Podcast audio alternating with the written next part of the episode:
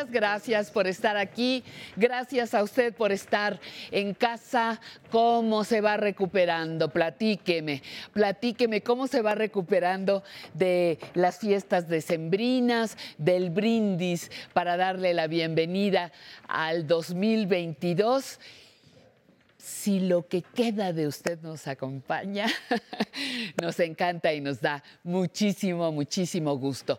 Ya vieron aquí a los bailarines que a pesar de todo, desvelados y todo, están aquí con nosotros, todo el equipo técnico y le prometo que con el corazón en la mano estamos haciendo este programa para usted. Le adelanto que vamos a tener en la primera hora de transmisión. Mire, digo en general, en general, vamos a tener la entrevista con la dramaturga Gabriela Inclán. Muy interesante conversación con ella. Conociendo mis derechos, la abogada Nancy Rivero nos compartirá una lista de propósitos legales para este año. Entre letras e historias nos acompañará la doctora en Ciencias Políticas y Sociales María del Pilar Alonso Reyes para contarnos sobre los libros que se, se publicaron con motivo del décimo aniversario de El Suyef en la UNAM. Tenemos esto y muchísimas cosas más. Gracias por estar con nosotros. Cuídate para cuidar. Hablaremos también de un plan de autocuidado para cuidadores con Daniela Ortiz, que es la directora general de Salus Care Solutions. Además, ya lo sabe usted, Muro de la Fama, la vejez en el arte y más información para disfrutar de este 2022. ¿Qué le parece? Comenzamos.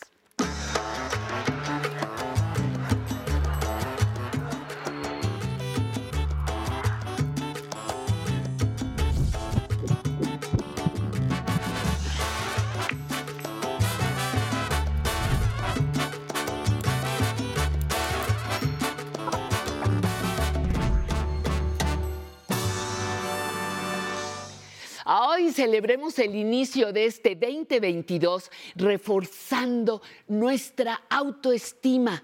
Sí, escuchó perfectamente bien, reforzando nuestra autoestima.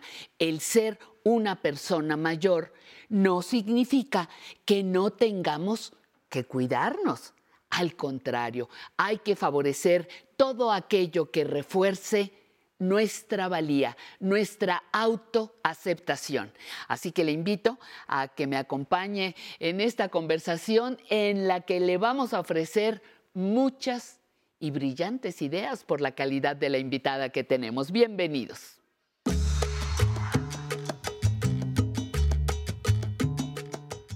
Bienvenidos y bienvenidas para escuchar esta conversación con la doctora en psicología clínica, terapia de familia y de pareja y autora del libro Retos de la segunda mitad de tu vida, la queridísima Marta Pardo. Marta, encantada de que estés con nosotros en un programa muy importante, el primero del año. ¿Se vale hacer promesas, planes, proyectos? Por supuesto, Patti, para mí es un gran orgullo. Muchas gracias. Gracias. Empezar Marta. el año así contigo y con tu público, transmitiéndoles lo mejor que podamos para que se animen. ¿Por qué es importante reforzar la autoestima de la persona mayor? Mira, Patti, lo que pasa es que a veces venimos con toda una idea de que de, de- de todo lo que los demás esperan de nosotros, ¿sí? Más bien del deber ser. Sí. Esta es como una escuela que traemos porque así nos enseñaban. Sí. ¿Sí? Sí, sí, sí. Entonces, cuando así te enseñan, pues tú no tienes otro panorama. Pero realmente es importante y empezar el año sabiendo que hay mucho por hacer y que no nada más es el deber, sino el qué quiero. Claro. Pero ¿sabes qué? Ese qué quiero está como enmohecido adentro de nosotros. No lo hemos practicado y no sabemos ni usarlo. ¿Es qué quiero o cómo me quiero? Ese sería otro enfoque. Claro. ¿Qué quiero? ¿Qué es lo que deseo? Pero ¿cómo reforzar esta parte de entender que tengo valía?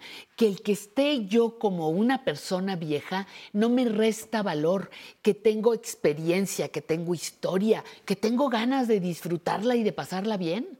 ¿Cómo le hacemos, Marta? Claro. Mira, en primera empezar a valorarlo. Eso. ¿sí? A veces pensamos que pues, es algo que, que ahí está y que pues ahí está. Pero si nosotros lo empezamos a valorar, mira, Pati, toda esa experiencia que tenemos, no en balde han pasado los años, Claro, claro. pero empezar a utilizarla al, al de veras, al yo quiero, al yo me quiero. ¿Y cómo me quiero? Esa es una bonita pregunta. ¿sí? Muchas generaciones, pienso en la generación de las viejas y los viejos de 80 y más, 90, 95, fuimos educados en el no presumir, las mujeres en el de primero todos los demás y al último tú. Sírvele de comer a tu hermano, dale de desayunar a tu hermano, plancha de la camisa a tu hermano. Eso te ponía en una condición social, familiar y personal muy diferente a la que hoy necesitamos. Sí. ¿Cómo le hacemos para remontar todo eso? Claro. Mira, en primera, en la medida de que lo tengamos consciente, porque entonces nosotros también hacemos al macho, ¿sí? Claro. Que es el que recibe todo esto y la mujer se relega. Bueno, eso ya no es, ya no es, ya no es lo que necesita el mundo ahora. Y no lo necesitamos las mujeres tampoco, ni las mujeres de edad ya no necesitamos eso. Entonces tenemos que desaprender aquello, ¿sí? Valorar lo nuevo es yo también tengo valor, vamos a comer juntos, vamos a participar, no, no nada más yo hago las cosas y tú las recibes, sino vamos a hacerlas juntos, pero des- necesita empezar desde el fondo de mí que lo crea yo. En el momento que lo crea yo, ya puedo hacer algo. Mira, tenemos tan dormida nuestra intuición, tenemos tan dormida nuestra capacidad de pensar, que, que a veces no se nos ocurre. Yo me he encontrado que para romper aquellos patrones que no me sirven ahora para nada, Sí.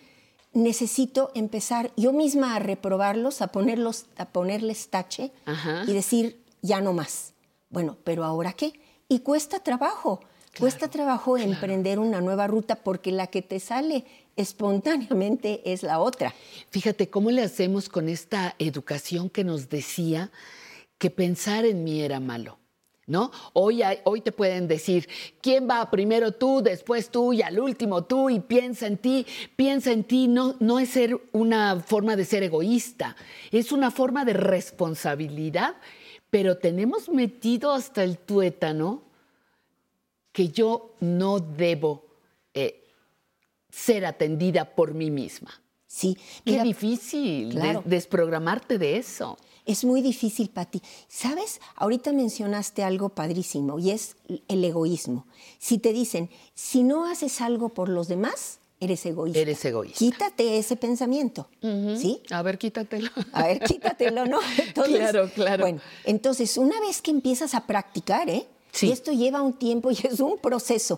Yo lo digo por mi experiencia y Sí, por la de mis- las personas que he tenido junto a mí en el proceso de aprender a quitarnos eso de la mente, ¿sí? Y me gusta mucho utilizar lo que pasa en los aviones, que A te ver. dicen, si hay un cambio de presión, van a salir las mascarillas. mascarillas. Primero se la tiene que poner el adulto, que puede ponérselas, y luego ese adulto ponérsela a alguien que lo necesite. A los niños, a las personas mayores, a alguna persona enferma. Pero primero ella. ¿Y por qué? Es que si no estás bien tú y si no tienes tú toda tu oxigenación, no puedes ayudar al otro. Claro. Si te pones a ayudar a los demás y te olvidas de ti, pues a lo mejor llegas al tercero de ayuda, pero ya luego ahí te desmayas Sí, o no claro, sé qué pase claro, contigo. claro. Pero entonces eso a mí me ha ayudado mucho. Yo las invito a todos a pensar en esto que es muy importante. Y eso no es egoísmo, es una recomendación en base a lo que se está necesitando ahora de nueva actitud. Fíjate, yo también pienso en los señores, en, el adulto mayor que eh, en su formación, eh, regresando a, a estos temas de 80, 90, aunque hay muchos que estamos exactamente igual que al principio, que al señor le dijeron que trabaje, que, tiene que mantener a la familia, que le tiene que dar escuela a todos, que su valor es desde, solamente desde el punto de vista económico. Entonces, cuando por alguna razón ya no pueden trabajar o ya no pueden llevar la cantidad de dinero necesario a casa, se autodevalúan, se deprimen o cuando se jubilan, no, es que ya no soy yo el que era. Y también a ellos les pega, no solamente a las mujeres. Me siento ahí en la casa como que estorbo, como que no quieren que yo esté aquí. Ellos también necesitan apoyo en su autoestima. Claro, lo necesitamos todos, que todos tenemos que cambiar ese modo de ser que traíamos heredado. Sí. Era lo que había que hacer, punto. Entonces, a los hombres también les han enseñado a refrenar sus emociones. Lo único que tenían que hacer era utilizar su don de mando, su capacidad Su de decir las cosas, su su, fuerza, su, enojo. A los hombres sí les era permitido el enojo, pero toda su parte suave, toda su parte de, de llorar, de, emocionarse, de expresar el cariño, esa les dijeron que no, que, que ni si- bueno, les dijeron que, que a, los, a los hombres no hacen eso, ¿sí? Y entonces, ¿qué aprende el hombre que es obediente? Pues aprende que eso no, y ahí lo tiene guardado. A mí me ha pasado mucho en el consultorio que llegan señores que me dicen, mira Marta, ahora como que me he vuelto de con corazón de pollo y ahora lloro y no sabes qué gusto ha sido ayudarlos a que puedan expresar esta parte suave, cariñosa y no sentirse menos hombres.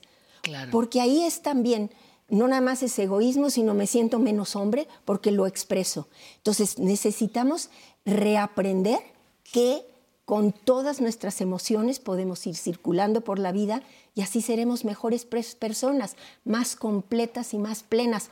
hombre y mujer. Fíjate, de momento yo lo, lo asocio como con una obra de teatro, ¿no? Que eh, eh, el actor siempre representa, ese actor nada más representa ese solo papel. Y el día que le dan otro, eh, pues no se siente a gusto. Dices, entonces no eres actor, ¿no? Si, si, nada más puedes hacer un solo papel. Y nosotros tenemos que irnos adaptando a los diferentes momentos. A lo mejor alguno que ya está jubilado, a lo mejor alguno que está jubilado pero está empezando un nuevo proyecto. Porque parte de la autoestima es sentirme capaz de que puedo con la vida. Así ¿sí? es. Que puedo resolver los problemas que vienen que yo valgo la pena para, para vencer esos obstáculos.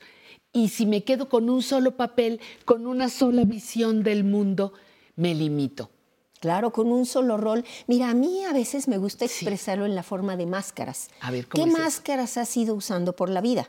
Uh -huh. Entonces, si nada más has ido usando una, pues no sabes usar las otras. Ahí las tienes, pero no las sabes Oye, usar. ¿Tienes estas otras? Sí. No Entonces, sé. Y hay que ensayar. Mira, sí hay un momento de transición, Patti, y no lo aprendemos de la noche a la mañana. Sí. Yo sí quiero expresar que aunque nos cueste trabajo, lo tenemos que ir desarrollando. Sí. Y pensar que en eso estamos todos. Nadie tenemos ciencia infusa y nadie de la noche a la mañana ya podemos con el otro rol, por más que lo entendamos. Exacto. Sí, o sea, ya lo entendí.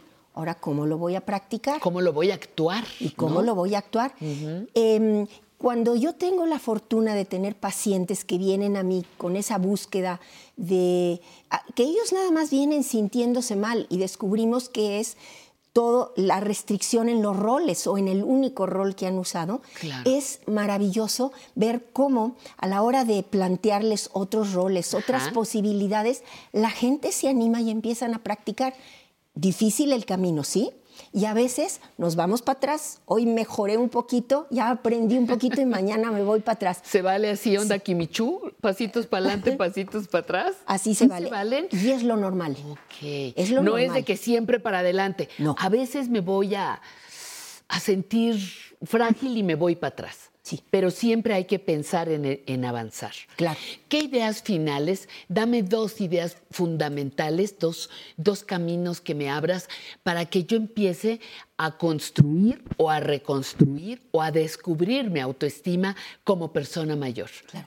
¿Cómo, me, ¿Cómo me ayudas, Marta? La primera yo te diría, confía en ti, confía en tu intuición. ¿Qué? Tu intuición es la brújula interna que te va a decir hacia dónde eliges algo. Ajá. Lo que pasa es que no la hemos utilizado porque nos dijeron que eso no. Nosotros teníamos que seguir la instrucción de los que nos decían cómo deberíamos ser. Exacto, sí. Si yo confío en mi intuición, qué me late, qué quiero hacer, hacia dónde quiero ir y lo hago, voy a empezar a dar pasos que me den confianza a mí misma. ¿Sí? Ok.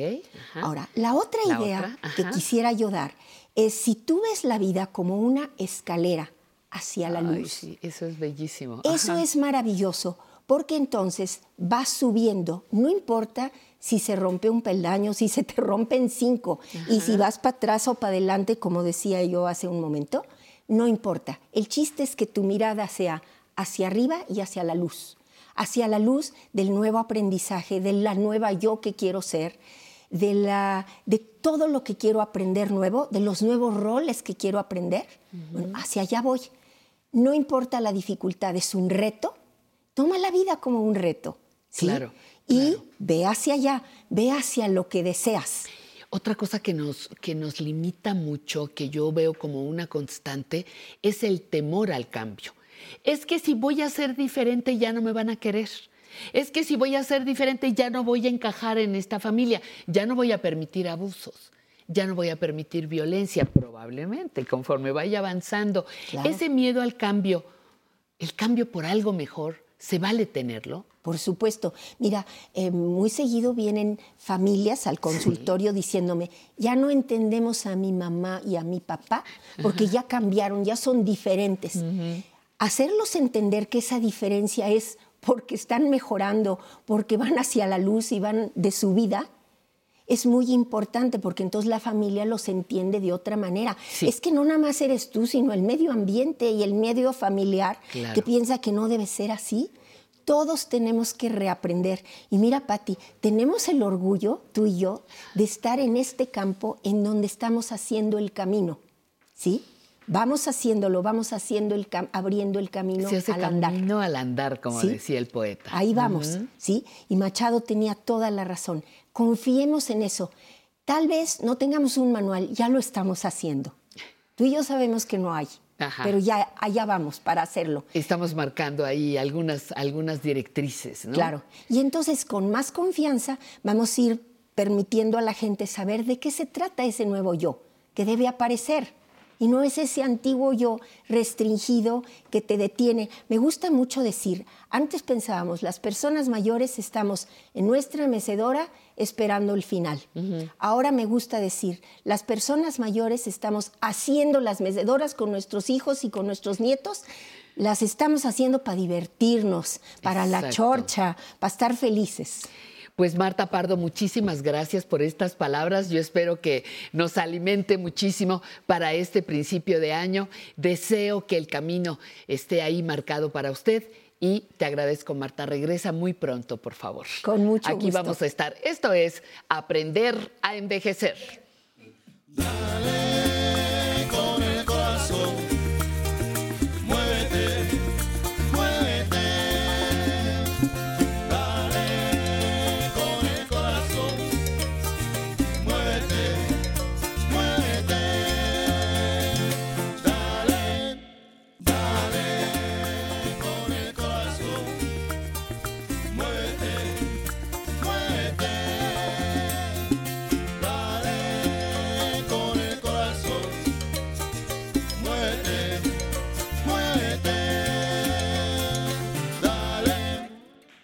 Muchísimas gracias por estar con nosotros. Somos Aprender a Envejecer en el primer programa del 2022.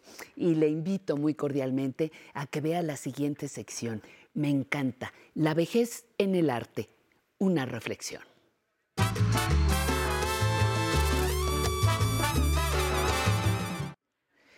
Susana y los viejos. Mire, Cuenta la historia que Susana, una mujer casada, joven y hermosa, tomaba un baño en el jardín cuando dos hombres viejos, amigos de su esposo, la abordaron e intentaron forzarla a tener relaciones sexuales. La amenazaron con acusarla de infidelidad si no cedía ante sus pretensiones, para que fuera castigada con la muerte. El tiempo le dio la razón a Susana. Y dicen que los viejos fueron lapidados y ella absuelta. Esta narración bíblica fue representada en distintas épocas por varios artistas.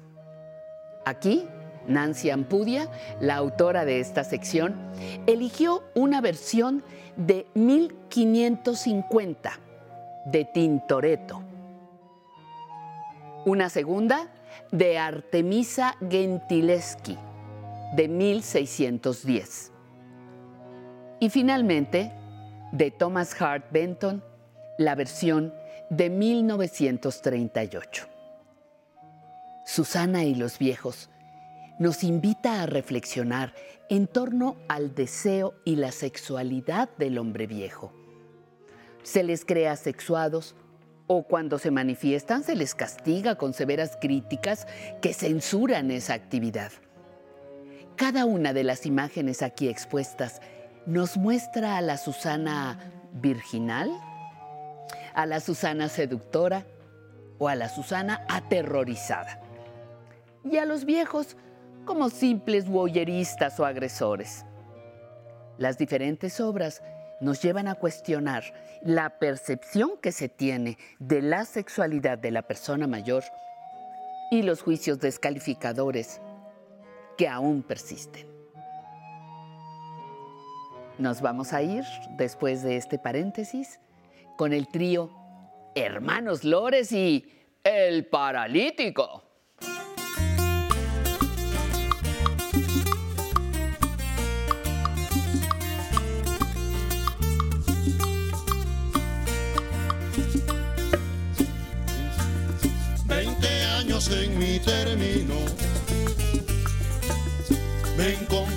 Paralítico. Y me dijo un hombre místico que me estirpara el trigermino.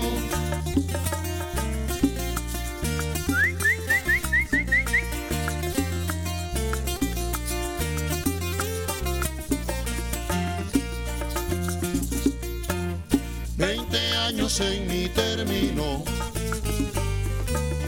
me encontraba paralítico y me dijo un hombre místico que me estirpara el trigermino.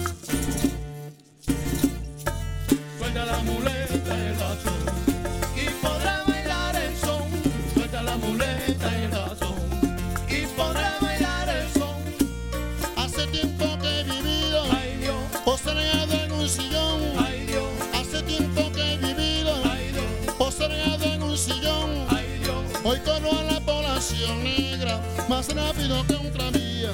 Suelta la muleta y el bastón y podrá bailar el son. Suelta la muleta y el bastón y podrá bailar el son. La muleta y el bastón, ay Dios, tíramela alegremente, ay Dios. La muleta y el bastón, ay Dios, tíramela alegremente, ay Dios. Para que vea la gente negra que puedes bailar el son. Suelta la muleta y el bastón y podrá bailar el son. Suelta la muleta y el bastón y podrá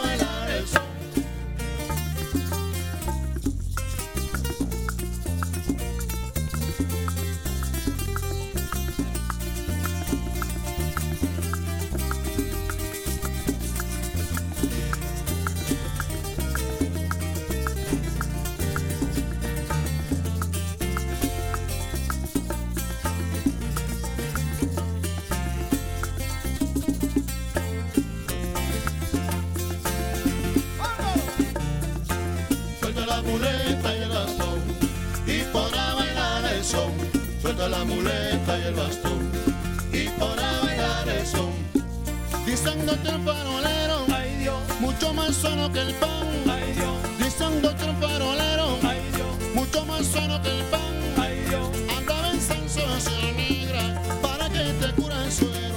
Suelta la muleta y el bastón y podrá bailar el son. Suelta la muleta y el bastón y podrá bailar el son. Suelta la muleta y el bastón y podrá bailar el son. Suelta la muleta y el bastón y podrán bailar el son. Y aquí estamos nosotras después de la música, listas para acompañarles en la siguiente sección, Conociendo mis derechos.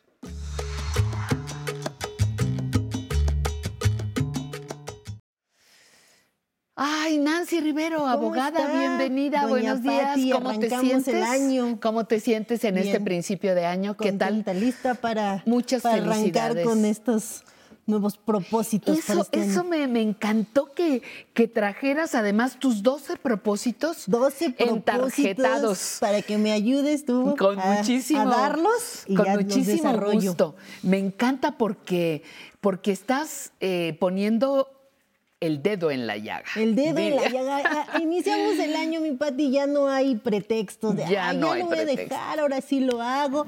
Así como hacemos nuestros propósitos de voy a cuidar mi salud, voy a hacer ejercicio, claro, claro. pues también es importante una lista de propósitos legales que les traje a nuestros amigos. ¿Me ayudas, mi querida yo te Pati? ayudo feliz. Me- aquí el primero que pones, Nancy, es regularizar mis documentos personales básicos. ¿En Iniciamos, ¿Qué mi querida consiste? Pati. A ver. Si tienen mal su acta de nacimiento o no tienen acta de nacimiento aún, si Sí. tienen mal su credencial de lector, si tienen mal su CURP, ya, es momento de regularizarlos porque estos documentos básicos nos van a dar la pauta para muchos otros trámites que vamos a necesitar realizar. Entonces, se les recuerda a nuestros amigos, si no tienen acta, hay registro extemporáneo de actas de nacimiento, hay regularizaciones de actas de nacimiento, acudan a los registros civiles de los estados, ahí les van a dar la información necesaria para los documentos y los trámites que tienen que realizar para ya contar con su acta de nacimiento, para tenerla regularizada, si no tengo credencial de elector, sacarla, si no tengo mi CURP, sacarla. Bueno, pero fíjate que eh, pasa aquí algo muy interesante. En algunos lugares, las actas de nacimiento originales, así con alguna que otra telaraña o en versión piedra, ya no te las aceptan, que no son válidas. ¿Por qué? Si son más que válidas, so- son las originales.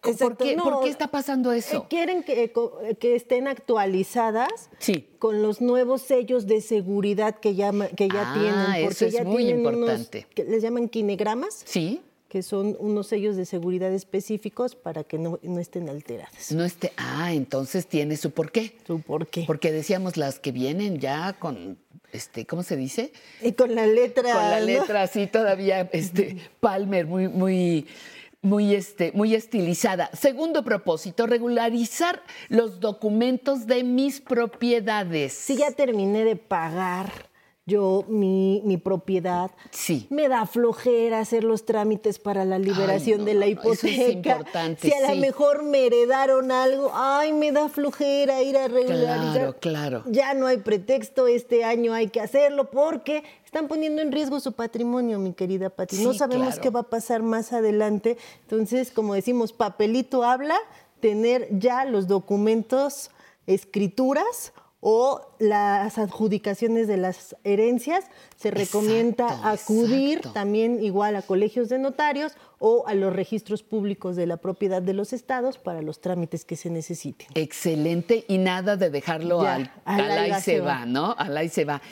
A ver, este sí está muy raro, regularizar mi estado civil.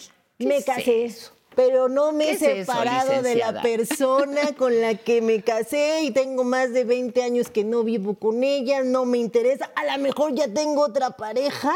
Así como tú lo has dicho, con la misma emoción que nos casamos, hay que realizar los Sí. trámites para el divorcio. Si no hay sentencia de divorcio de un juez, ustedes siguen casados y los derechos y las obligaciones siguen corriendo. Fíjate, fíjate lo que dice mucha gente. Es que ya tengo 20 años de no, de separados. Pues ya nos divorciamos, ¿no? No, no, no. Si no hay sentencia, ustedes siguen casados y a lo mejor están poniendo en riesgo a su actual pareja, porque quien va a Exacto. tener con los privilegios y los derechos va a ser con quien estaban casados. Exactamente. Por eso es regularizar mi estado civil. Exacto. Y verificar mis beneficiarios. ¿qué Si es eso? tienen seguros de vida, si tienen cuentas bancarias, revisen quiénes están como beneficiarios. Si no tienen asignados beneficiarios, hay que ir a señalar quiénes se van a quedar con esas cosas en caso de que yo muera. Ajá. Y si a lo mejor las personas que señalaron como beneficiarios ya fallecieron o ustedes ya no quieren que sean sus beneficiarios, acérquense para actualizarlos. Claro. Eh, tramitar mi pensión. A lo mejor muchos de nuestros amigos en este año entran a la edad de 60 años, ¿Sí? entonces pueden realizar trámites para sus pensiones de cesantía en edad avanzada, que son Sí. a partir de los 60 años, Sí. o las pensiones de vejez a partir de los 65. Hay que realizar los trámites ya sea en el IMSS o en el ISTE, pero hemos visto, mi querida Pati, que hay gente que no hace el trámite. Y entonces después tienen que volver a cotizar, volver a trabajar, Exacto. porque ya no tienen activos sus derechos. Entonces, ¿para qué dejarlo si podemos realizarlo de una vez y voy a estar gozando ya de mi dinero? A ver si, a ver si te, te hago la pregunta correctamente.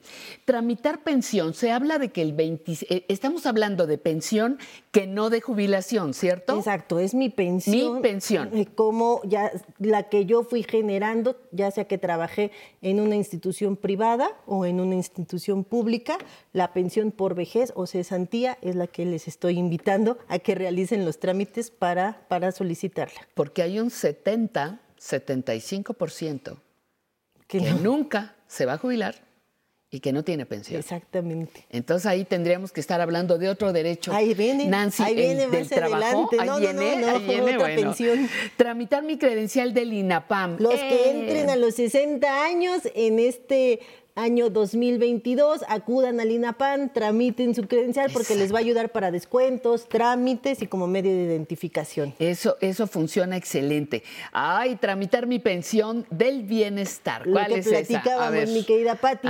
Hay algunos de nuestros amigos y amigas que no tienen una pensión contributiva co- porque estuvieron trabajando, pero recuerden que el gobierno federal otorga una pensión que ya es un derecho, la pensión del bienestar. Los que tengan 65 años, los que cumplan en este año los 65, acérquense a la Secretaría de Bienestar para poder tramitar esta pensión también. Eso, esto está fantástico. Tus propósitos de, están buenísimos. Hacer mi testamento, no el puede 8. faltar. Otra vez, mi Híjole, querida ajá. Patti, dejen seguridad, no hereden problemas, acudan con sus notarios al colegio de notarios, ahí ustedes van a poner, poder tener información para dejar herederos. Se les recuerda, septiembre es el mes del testamento y van a tener descuentos, pero ya para que de una vez quede ahí claro quién, se va, quién va a gozar de mis bienes. Oye, y ya que andamos por el colegio de notarios, 9.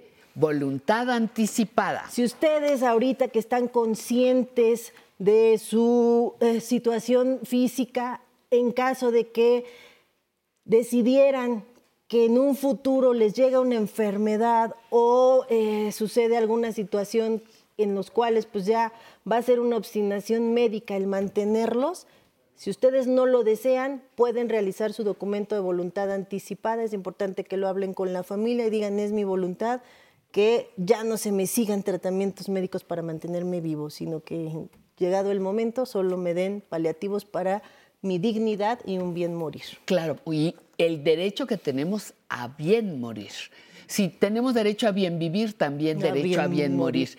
Donación de órganos, el número 10. También, si ustedes lo desean, si es su voluntad, cuando ustedes fallezcan, donar, donar sus órganos, acudan también a- a- al Instituto Mexicano de Salud para que les den toda la información relativa a qué tienen que hacer, porque no solo son los órganos, es tejido, es piel. Entonces, si yo deseo que cuando muera mis órganos sirvan a otras personas, Y pues, mira que sirven. Mira que sirven. ¿no? Un trocito de piel para una persona quemada, una, una córnea para alguien que tiene problema para ver, un riñón.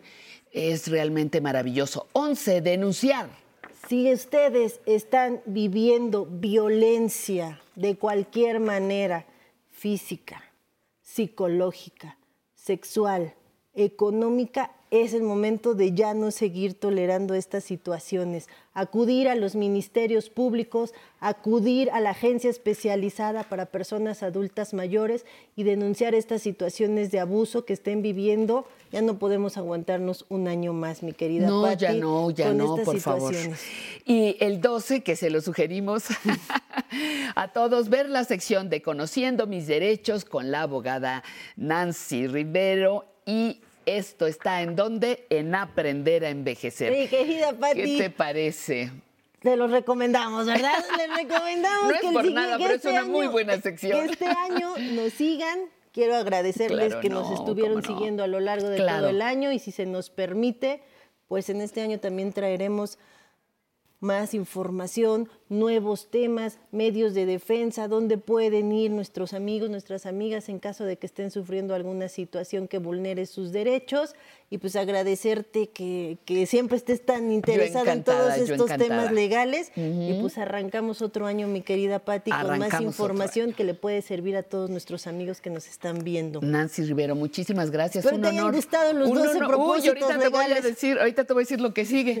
Estoy, pero déjame cerrar con, con esto, agradecerte tu, también tu profesionalismo, tu alegría, tus ganas de, de- de que compartamos el conocimiento sobre derechos, porque eso nos garantiza calidad de vida. No se le olvide. Nancy Rivero, Muchas encantada. gracias, mi querida continuamos, continuamos aquí en Aprender a envejecer. Dale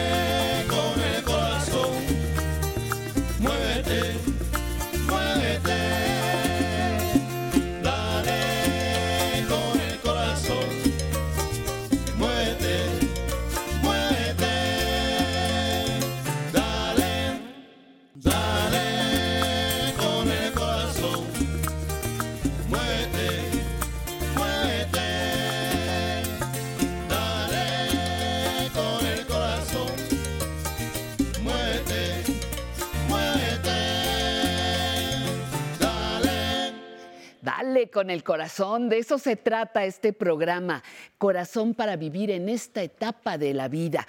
Eh, Sí, a veces llegamos maltratadones, llegamos cansados, a veces no nos acordamos de algunas cosas, pero la energía vital permanece en nuestro corazón. Por eso queremos compartirla con ustedes y qué mejor que hacerlo con el público que participa directamente en nuestro programa, que vienen hoy todos y todas guapísimos, al igual que mi queridísima Pamela Montes de Oca. Querida, ¿cómo estás? Buenos días. Muy buenos días, gracias Patti y gracias a todos los que nos ven desde la señal del 11. Aquí estamos muy contentos bailando con el trío Los Hermanos Lores y tenemos como público a la Asociación Nacional de Pachucos. Se los voy a presentar. Ella es Guadalupe Hernández de 63 años de edad y ella ya lleva mucho tiempo bailando en esta asociación. Cuéntanos tu experiencia, Guadalupe. Buenos días. Este es muy bonito estar en la asociación. Ya tengo muchos años bailando, pero desde chica empecé a bailar y me integré al grupo de la asociación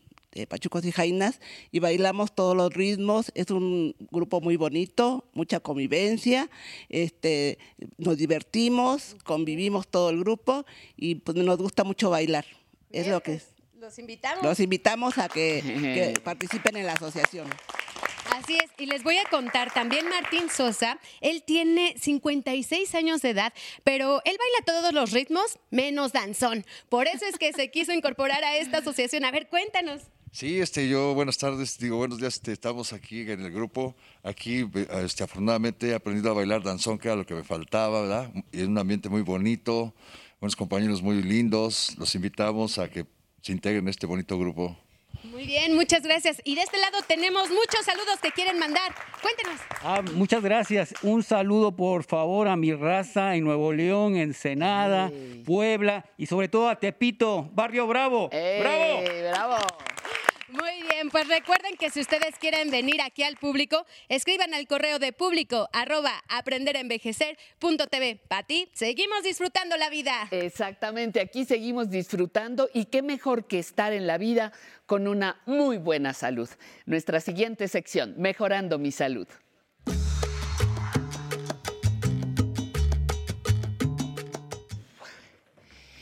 Pues aquí estamos para cuidar los riñones. ¿Qué tema, doctora? ¿Pero qué cree? Ya pasaron las fiestas, ya bebimos, ya comimos, ya todo, ¿y ahora qué vamos a hacer?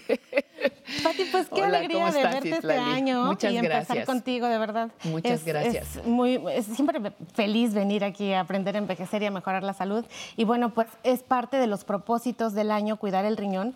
O sea, por muchas cosas, entre ellas porque las enfermedades renales se están acabando al país. O sea, es impresionante. No se están acabando las enfermedades. enfermedades renales son un problema de salud pública muy importante. y por eso, ¿qué tal que nos hacemos el propósito en salud de este año de cuidar la salud de nuestros riñones?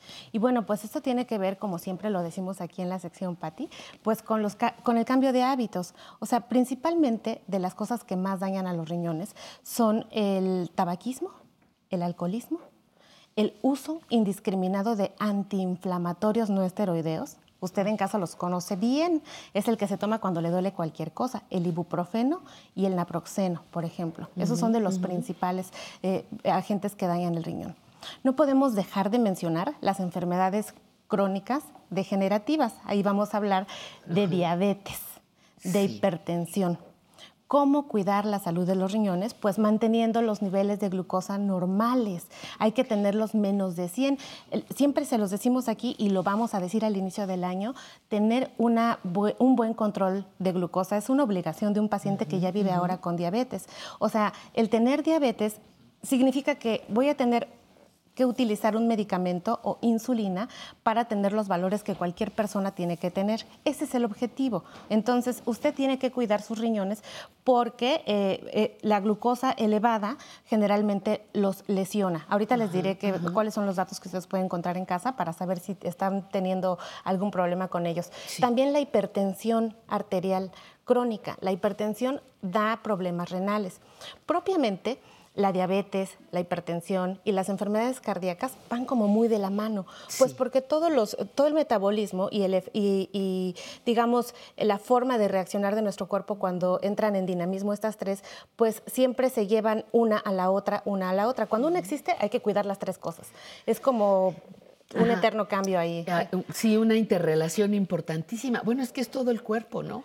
Es Pues, todo el cuerpo. Cada vez lo vemos más, Pati, y aquí justo lo que proponemos en la sección es no vernos como partecitas, ¿no? O sea, Sí. como la cabeza, como la uña, el, dedo gordo, idea. sino que Ajá. estamos hablando de todo. Y para cuidar la salud de los riñones, pues tenemos necesariamente que hablar como de ese todo. Todo está interrelacionado. ¿Tienes una cápsula? ¿Tienes un mensaje? para Vamos, el a, vamos justo, preparamos una cápsula. A ver, vamos. Y qué manera de complementar nuestra sección del día de hoy, Patti, amigos del auditorio que nos acompañan. Pues el día de hoy recibimos al doctor Carlos Pacheco Gabler, él es jefe de la División de Urología del Hospital General Dr. Manuel Gea González y está con nosotros para hablar de cinco aspectos a considerar que alteran la orina del adulto mayor. Bienvenido, doctor, muchas gracias. Le agradezco la invitación, muchas gracias. Pues platíquenos cuáles son estos aspectos que tenemos que tomar en cuenta. Bueno, básicamente como principal medida es la cantidad de líquidos que se deben ingerir. Un adulto mayor, un adulto medio debe de ingerir por lo menos al día entre 1000 a 1500 mililitros diarios de líquidos. De solo líquidos. De todos los solo- líquidos. Sí, sí, el simple hecho de estar vivo, perdemos 800 mililitros evaporando del calor. Entonces, por lo menos hay que tomar un litro, litro y medio de agua al día. Dos es la corrección de cualquier enfermedad que nos pueda dar infección urinaria. Tener bien controlada la diabetes, si es un hipotiroideo hay que estar bien manejando su, su tiroides. Eh, si hay alguna alteración anatómica habrá que corregirla. Si necesita uno desobstruir, como en el caso de los varones mayores de 50 años, que la próstata nos empieza a dar eh, lata, bueno, ahí todos vamos en la fila, ¿verdad? Así es. Este, hay que desobstruir el uso de, de sondas, pues si la necesidad eh, no permite el que se deje de usar, sí tener cambios frecuentes y manejarlos con toda la el cuidado y con toda la asepsia y antisepsia que se puedan hacer. El no ingerir medicamentos que pueden dañar los riñones, es muy frecuente tomar eh, ibuprofenos y eh, eh, todos los antiinflamatorios no esteroideos al final del día pueden dar infección, pueden, no, no, no infección, perdón, pueden dañar severamente el riñón y eso pues obviamente tener una alteración, ¿no?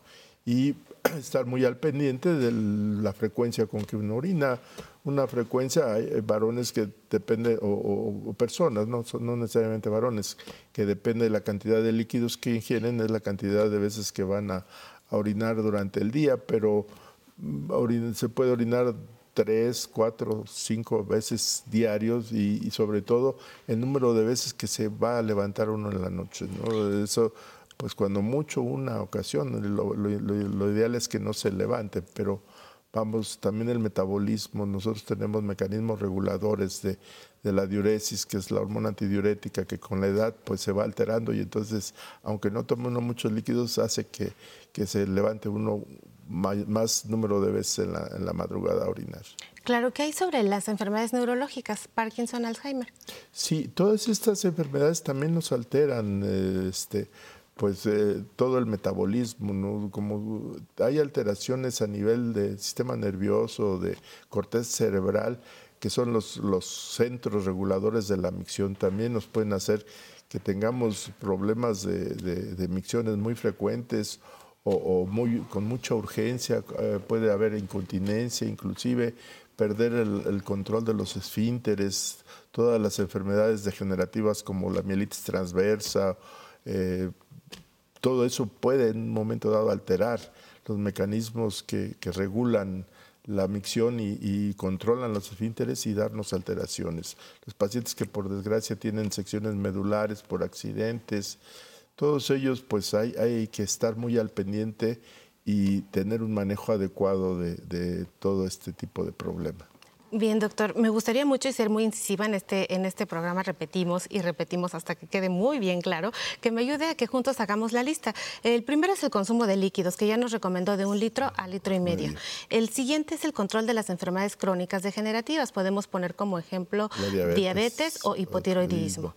El tercero que nos dio es acerca de eh, quitar las obstrucciones anatómicas. Con eso nos dice que si la próstata está crecida o a las mujeres se les cae la vejiga, por ejemplo, esto podría ser un factor. Este- El siguiente que nos dio tiene que ver con las alteraciones neurológicas, controlar y vigilar aspectos que tienen que ver con la columna vertebral, con la sección medular, con Parkinson o Alzheimer. Y el último que nos dio. Pues obviamente el acudir eh, frecuentemente a, a chequeo con su médico, ¿no? Si uno está detectando que hay alteraciones ya en, su manera de orinar, en la percepción, eh, la orina muy turbia, muy concentrada, olorosa o fétida, o si hay un dato así cardinal de que haya sangre en la orina, pues eso es inmediatamente tener, eh, no, no dejarlo. Hay, hay veces que muchos pacientes orinan con sangre, pero sin dolor, sin molestia, y se les quita y dicen, no, bueno, ya se pasó, pero no, ese, ese sí es un dato de alarma grave, el orinar con sangre. Eso es, hay que ir, pero de inmediato con el médico. Pues el último punto muy importante es la recomendación que siempre le damos aquí, que tiene que acudir al médico y vigilar siempre lo que pasa en su cuerpo. Orinar no es una cosa ajena a nosotros y tenemos que estar muy pendiente de cómo lo hacemos. Doctor, muchísimas gracias por estos consejos que nos da para mejorar nuestra salud. Esperamos volverle a ver por aquí. Y vamos, Patti, al auditorio a seguir platicando sobre este tema urológico, infecciones de vías urinarias el día de hoy. Pues cuidados para nuestros riñones, aunque aquí ahorita decías infecciones, pero Sí, bueno, ah, ¿quieres eh, pasar también de informativamente a eso? Fíjate que la- la- el objetivo de, de- de este día pues Sí. es decirles, pues sí, prevenir, y ya dijimos cómo prevenirlo a través de estas enfermedades crónicas. Y el doctor nos da mucha luz en decirnos de qué otras formas podemos nosotros pues complementar y cerrar este círculo. Sí. Eh, me gustaría decirles, antes de que nos vayamos, Pati, que una forma de estudiar los riñones, eh, que es buena y que este año que estamos iniciando sea suficiente, como lo platicábamos nosotras, una vez por año que Sí. empiece usted y se haga su chequeo básico, hay que agregar una, un examen general de orina, hay que agregar ahí este, una creatinina.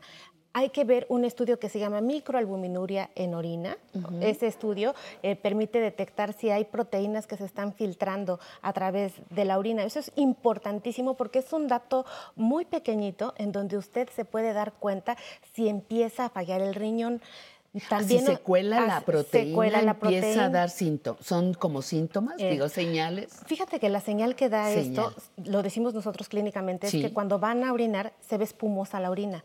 Si usted ve espumosa la orina, la orina no lleva espuma. Algo más trae esa orina y hay que ponerle mucha atención.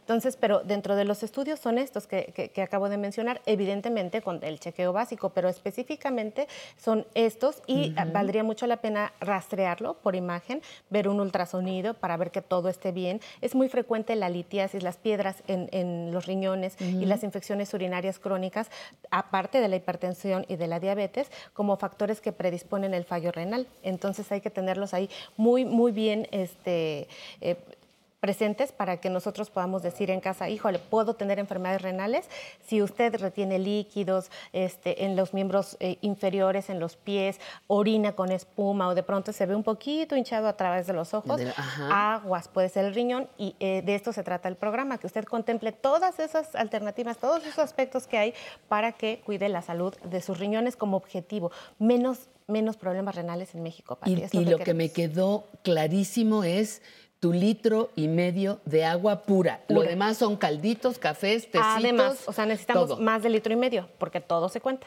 Exactamente, pero el agua importantísimo para nuestra, nuestra salud, la, la salud de nuestros riñones. Nos vamos, ahora regresamos, esto es aprender a envejecer, no se le olvide.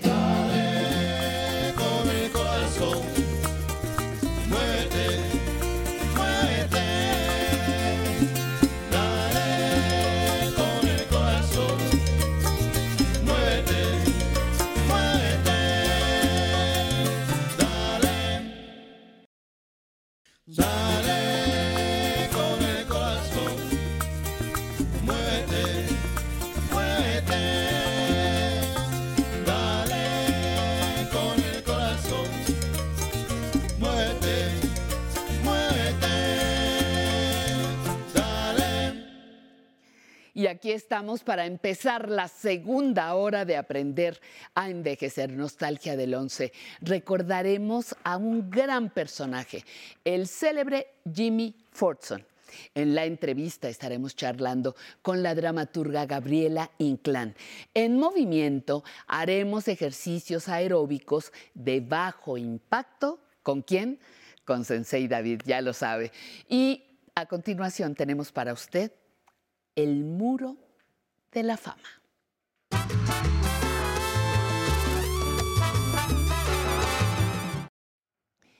Fíjese, el personaje que hoy entrará en nuestro muro de la fama, el que abre el año, es un hombre que reúne la nostalgia y la actualidad. La nostalgia porque nos recuerda alguna época vivida, quizá, quizá hasta nos enamoramos con alguna de sus composiciones. Y actualidad porque sigue vigente, creando, cantando, componiendo. Les presento, por aquello de que no lo conocieran, al señor Paul Simon. Sí, es el mismo del célebre dueto aquel norteamericano de Simon y Garfunkel. Nació el 13 de octubre de 1941 y lleva más de 60 años ejerciendo su oficio de cantante y compositor. Antes de quedar en la memoria por su asociación con Art Garfunkel, había grabado algunos temas sin mucho éxito. Sin embargo, en la década de los 60, Paul Frederick Simon saltó a la fama. Y muchos de ustedes recordarán la película del graduado con Dustin Hoffman, ¿se acuerda? Donde los temas musicales hicieron historia. ¿Cómo no recordar los sonidos del silencio o Mrs. Robinson?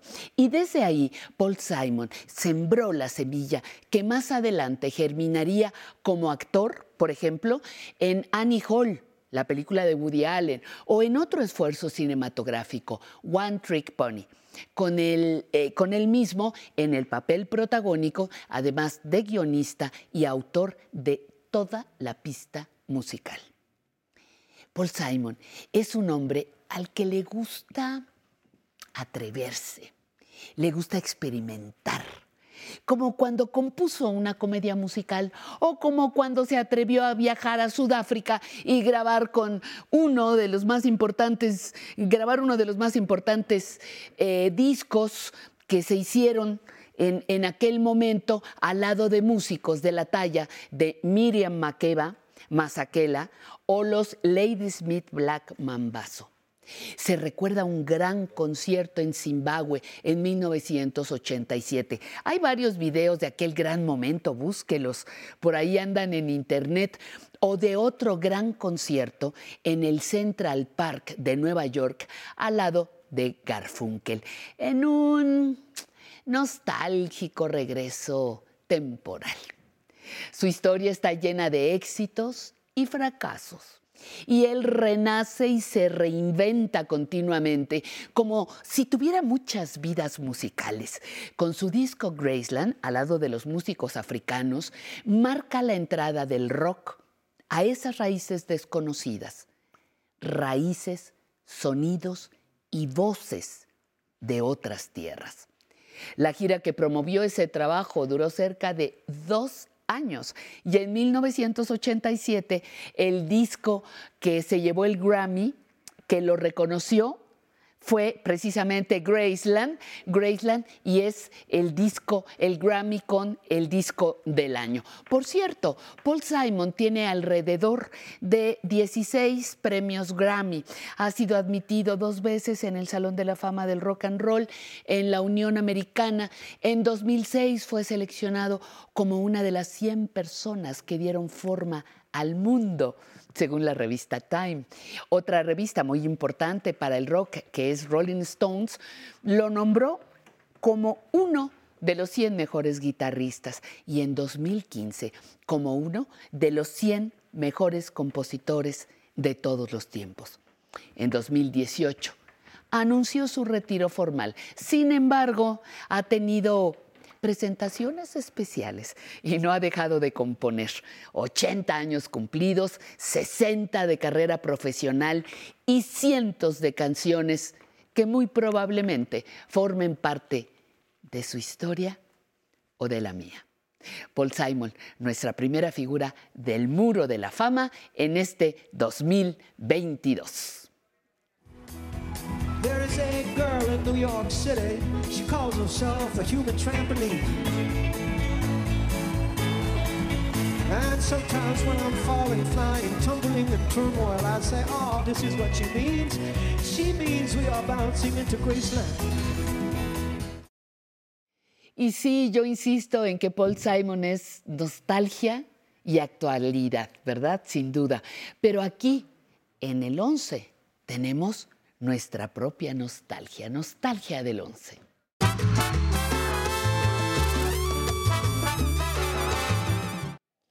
Y eso decíamos que aquí está nuestra nostalgia con Álvaro Cueva. Muchísimas gracias Álvaro, bienvenido.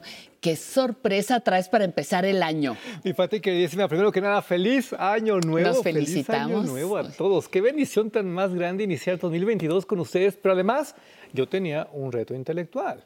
No Ah. podía empezar el año con cualquier nostalgia, no. Tenemos que hacer algo espectacular, algo tremendo. Exacto. Y este hombre, no, no, es el Este. genio de genios. Yo diría que el patriarca de muchos grandes comunicadores. ¿De quién estoy hablando? Pues del maestro, Jimmy Fordson, mire.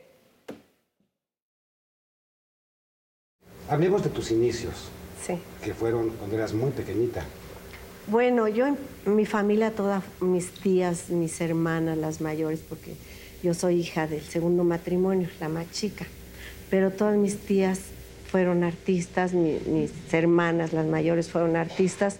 Yo me fui criando entre bambalinas, iba uno agarrando el gusanito y la cosa del público, las ganas de vol- volver a trabajar. Entonces es, es que desde chica ando en el ambiente, pero sin, sin figurar, sin hacer nada. Trabajaba en todo lo que se podía de carpas, y, pero ya donde empecé a darme a conocer fue en, en el Margo. Y ahí fue donde de alguna manera también eh, surgió, ya nos platicarás cómo, la idea de eh, los vestidos muy ajustados y los pujidos de estoy tan enamorada, que tal vez sea la canción más exitosa de toda tu carrera, ¿no? Bueno, con esa me di a conocer, porque gracias a esa canción me di a conocer, pero hubo muchos éxitos como Mil Besos, como Un Perro, Está Sellado, Mi Último Fracaso, Ay, qué divino, Mucho, Mucho. es- digo, todas esas canciones, pues siempre venganza me las pide el público. Cada canción tuvo su, su época. Ay, no, no, no, qué cosa tan más divina. Pero a ver, Pat, a ver. Tú que te la sabes de todas, todas, ¿cómo recuerdas a Jimmy Fordson? Yo no lo vi nunca, no me tocó verlo como entrevistador. Yo lo vi en La pareja humana. Me tocó verlo junto con Verónica Ortiz. Este hombre, desde muchos ángulos, cambió la historia de la comunicación mexicana. Sí es importante que las nuevas generaciones lo ubiquen porque desde principios de los años 90 él desapareció del contexto mediático. Y es que este señor, nada más desde la perspectiva de sexualidad, hizo lo que nunca nadie había hecho en televisión, aquí en el 11, pero además en el mundo editorial. Ahorita seguimos con eso porque quiero que lo recuerde, que vea esta preciosidad. ¿No sientes, Chantal, que podrías un poco sacrificar tu adolescencia en términos de lo que los adolescentes hacen común y corrientemente por estar dedicada a estudiar tanto y a trabajar ya? Sí, bueno, eso sí. Por ejemplo, todos los viernes es en mi escuela es así como ya una ley que to- nos vamos todos a comer a algún lado o algo y yo nunca puedo por mis clases. Entonces hoy en la mañana una niña me decía, ay Chantal, es que ¿por qué tantas clases? Y, pero como a ellos no les gusta esto, pues están en otro rollo y yo estoy aparte en otro rollo, ¿no? Me dicen, pero ¿por qué no dejas la clase de tap y la clase de canto y la, cante- la clase de jazz y te vas con nosotros a comer? Pero es que no me gusta mucho, o sea, yo prefiero irme a mis clases que ir a comer a algún lado. ¿Y a qué actrices admiras, además de tu mamá? Además de mi mamá, Sí. este, a Carmen Montejo, Ujú, a Ofelia Gilmain Sí. y a mi mamá. ¿En ese orden? No, bueno, primero mi mamá. Me encanta, o sea, realmente me encanta. Pero más allá de esto, que bueno, a mí me toca mucho porque soy un gran fan de Chantal y verla, recordarla así es otra cosa. Niñita de moñito No, no, y no, todo. en los 80, Ah. todo lo que daban. Pero, ojo, hablemos un poco de algunas de las muchísimas innovaciones del maestro Forson, porque, fíjese, a principios de los años, no 90, no 80, no 70, de los 60, él inició con las revistas, llamémoslas eróticas, artísticas, intelectuales en el contexto nacional. claro, ¿estaba en cuál? Él creó una cosa que se llamaba de etiqueta. Luego llegó la censura y sacó él y ella, que era para la pareja. Él y ella. Mujeres muy guapas, hombres muy galanes. Luego se dividió él y ella. Luego otra vez la censura. Y aquello se convirtió en Eros. Y bueno, fue un luchar contra el sistema. Cuando ustedes digan que la censura en la actualidad y el No, contra... hombre, no, hombre, no, hombre. Atáquese de la risa, porque aquello era muy escandaloso, muy sensual. Pero lo más bonito, era inteligente, no era vulgar. Había una gran propuesta de la que le voy a platicar después de que usted goce con este material. ¿Se acordaba de este nivel de entrevistas? Hola Flor, muchas gracias por estar conmigo esta noche. Jimmy, muchas gracias. Ahora eh, se voltearon los papeles normalmente. A nosotros nos toca entrevistar y ahora soy la víctima. Eh, yo no estoy muy seguro de eso, ¿eh? ¿Por qué? ¿Por qué piensas que es más ah, fácil entrevistar que ser entrevistado? No, yo creo que es más difícil ser entrevistado, por eso me siento la Sí, a eso me víctima. refiero. Flor, ¿no te gustó el programa infantil en el cual participaste? ¿Por qué? Dios mío, este, es terrible hacer programa infantil, primero porque no era lo que yo quería. Eres escenografía con pies, haces cosas eh, que rayan entre lo cursi y lo ridículo. Y además trabajar con niños es la cosa más difícil que puede haber porque te suceden las cosas más inesperadas. Ay, cuántos No, recuerdos, pues Flor nos Berenguer. regresaste. Flor Berenguer hace años que no la veía. ¿Te das cuenta de lo importante que es rescatar estos materiales? Porque muchos ubicamos, por ejemplo, a la maestra Cristina Pacheco en Conversando, pero esto es mucho antes. Pero yo le estaba contando de las aportaciones del maestro Forson en el mundo editorial, porque, ojo, él, él fue quien le abrió las puertas a grandes personajes como Carlos Monsiváis, digo, ya para que acabemos pronto, ¿no? Y para que entienda el nivel de comunicador, el nivel de personaje del que estamos hablando. Él consiguió entrevistas memorables con Carlos Fuentes, que hoy, bueno, son de culto, e incluso con Cuauhtémoc Cárdenas. Sí es muy bueno para entrevistar, ¿no me cree? Mire, Víctor Iturbe el Pirulí y yo estuvimos, fuimos compañeros de primaria hace cualquier cantidad de años. En el, no te rías, que es cierto. En el 44 empezamos el primer año. Bueno, en el Colegio Simón Bolívar. Un poco más tarde vamos a mostrar a ustedes ah, una memoria que Víctor conserva de aquellos felices años. Y bueno, sí he visto a algunos compañeros, pero mm, me da mucho gusto verte a ti, Víctor, una vez más. Y ahora charlando en público en mi programa. Yo te agradezco mucho que estés aquí. Muchas gracias, Jimmy. Yo igualmente he visto tu programa y, y tenía la ilusión de, de que te acordaras de mí y un día me invitaras a estar contigo, a recordar algunas cosas, a platicar. Pues ya llovió. Esas ya son- llovió, señor. Esas Ajá. son entrevistas que yo espero que juntos podamos rescatar y que juntos eh, podamos tomar como un punto de partida para las nuevas generaciones, porque últimamente como que se nos está olvidando el arte no de hablar, de escuchar. Y yo creo, no sé si se acuerdo conmigo, que para ser un buen entrevistador hay que Hay ser que saber escuchar. bueno. Absolutamente. Y este hombre, qué barbaridad. Tiene mucho, mucho que aportar. Me encanta iniciar 2022 con él porque se lo merece, mire. Lo dijo Carlos Monsiváis en la presentación de tu libro hace un par de noches, que un poco eh, la literatura mexicana no se había ocupado de este sector social. Sí. Y esto es cierto. Sí. Ahora, ¿son tan abominables como se dice? No. No, unas son encantadoras. Yo no digo las niñas bien, Ah. digo la burguesía. los- ¿A la burguesía en general? Sí. No, abominable, no. Es este. No, puede llegar a ser interesante. Es muy atractiva, resulta muy atractiva. El hecho es que se está vendiendo mucho el libro. No hay duda de eso. Entonces, no, no es tan abominable, no. Está llena de prejuicios, eh, pero también otros sectores están llenos de prejuicios. No, no nada más es la burguesía. ¿Te das cuenta, Pati, de la diversidad de invitados? Sí. De la diversidad de temas. Es que qué bonito. Y, y- y, eh, y están como Víctor, eh, populares, como este, Flor Berenguer, también muy, muy accesibles, o más intelectuales. Si dices que entrevistó a Fuentes, por ejemplo. La biblioteca del 11, las bibliotecas del 11 son una mina de oro. Bueno, es que aquí podríamos estar. Yo quisiera que fuera como una provocación, a ver si luego hacemos continuación con la parte de sexualidad y con otros temas que manejó mucho el maestro Forson, porque, en serio, aquí tenemos como que la bioserie que México esperaba, porque él sí conoció, insisto, el peligro de ser un buen periodista. Él sí recibió las amenazas. En él- momentos súper difíciles. es que tú imagínate hablar de sexualidad en los tiempos de Díaz Ordaz. Bueno. Es que, es que sí es otro, otro nivel de periodista. Es una valentía, pero al mismo tiempo una diversión. Goce. Y yo tengo el enorme gusto de que me acompañe la maestra Patricia Aulestia de Alba, que es ah, una linda mujer, es bailarina, es investigadora. Te educaste en Chile Sí, gracias. y hasta donde yo sé, naciste con pasión por la danza Así es. y la desarrollaste desde... ¿Desde cuándo?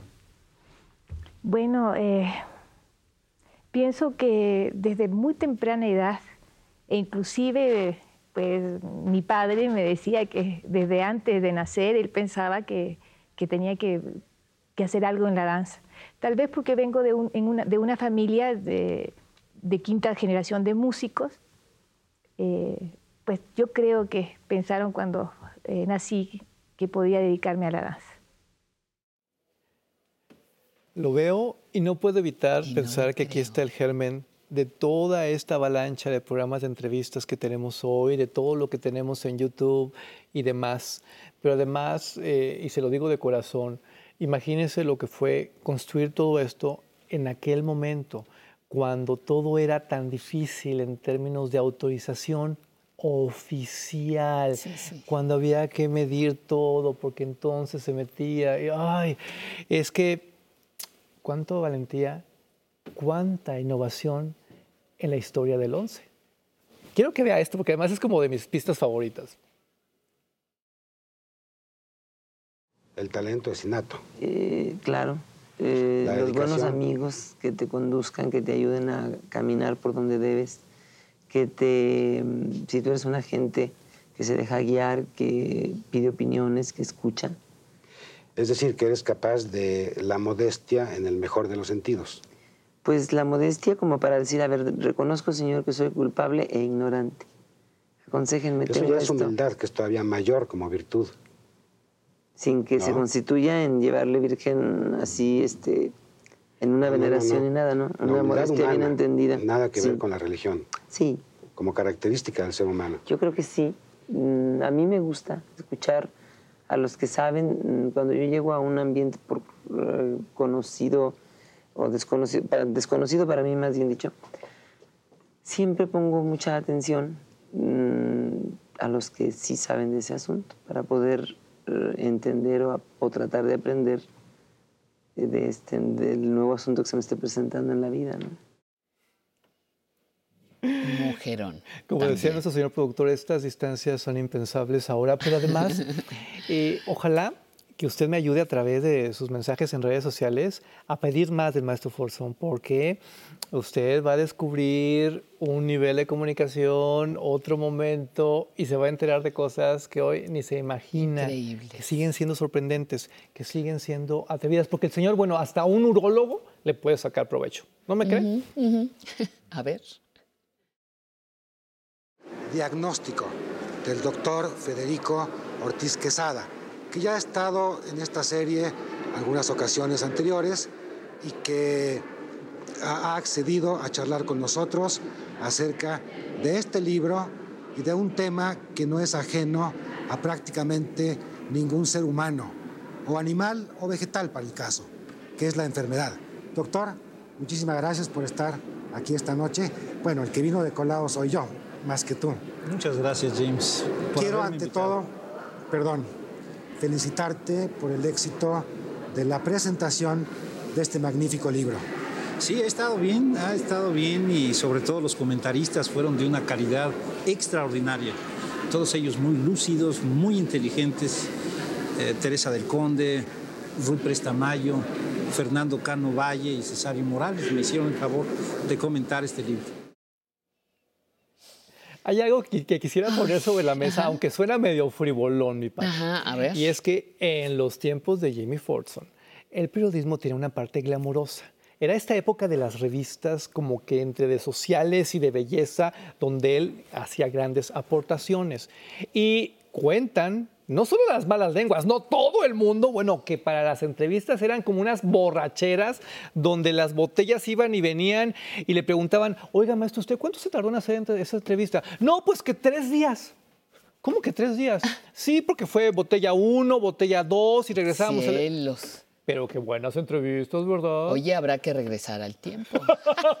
Hay cosas que vale la pena Bueno, recuperar. muy Mire. bien. ¿Cómo se siente usted de estar participando en un programa que tiene un gran interés en mostrar a nuestra comunidad quiénes conformamos esta comunidad? Bueno, pues en primer lugar, este, pasa lo siguiente. El- la sección del programa en donde yo estoy se llama Lo cotidiano y lo insólito. Mm, cuando usted me abordó en relación a la posibilidad de que yo viniera aquí a que, a que se me entrevistara, yo pensé, bueno, eh, no sé si fue en ese momento o cuando me comuniqué después, y se me dijo este, cuál era el título de la sección, entonces dije, bueno, lo insólito, lo insólito. Entonces, ¿qué? ¿Voy a ser yo parte de algo insólito? Pues, ¿cómo le diré? Yo soy una persona que en determinado momento se le puede considerar, pues, atípica, ¿verdad? Grande, realmente grande. Pati, gracias por esta oportunidad. Muchísimas gracias a ti por estar con nosotros. Muchas felicidades, muchas ideas, todas bienvenidas. ¡Feliz Año Nuevo! Muy bien, muchísimas gracias. Continuamos. con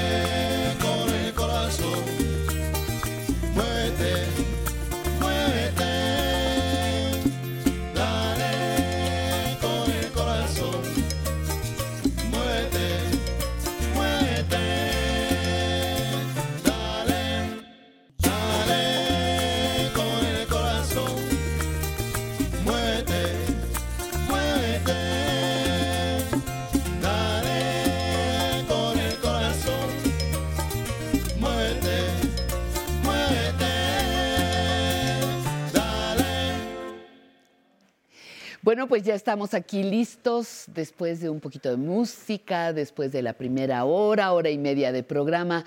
Ya vamos a pasar a una de las secciones de las que más hemos aprendido, sin duda, la presentación para ustedes de Zona Tecnológica.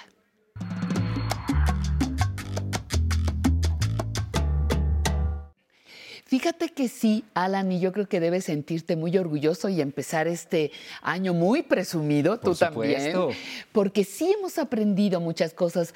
El público también me ha, me ha hecho saber que pues le aclaraste una duda, le quitaste, le enseñaste a hacer algo que no sabía, así que siéntete insoportablemente feliz. Así me siento muy feliz Qué y muy orgulloso de todos gracias. los alumnos excelentes que tenemos en casa, Pati. Exacto. Y que además, a, a raíz de ese aprendizaje, han surgido más dudas y por eso justamente tenemos el tema de hoy, que ¿Ah, son sí? páginas seguras en sitios web.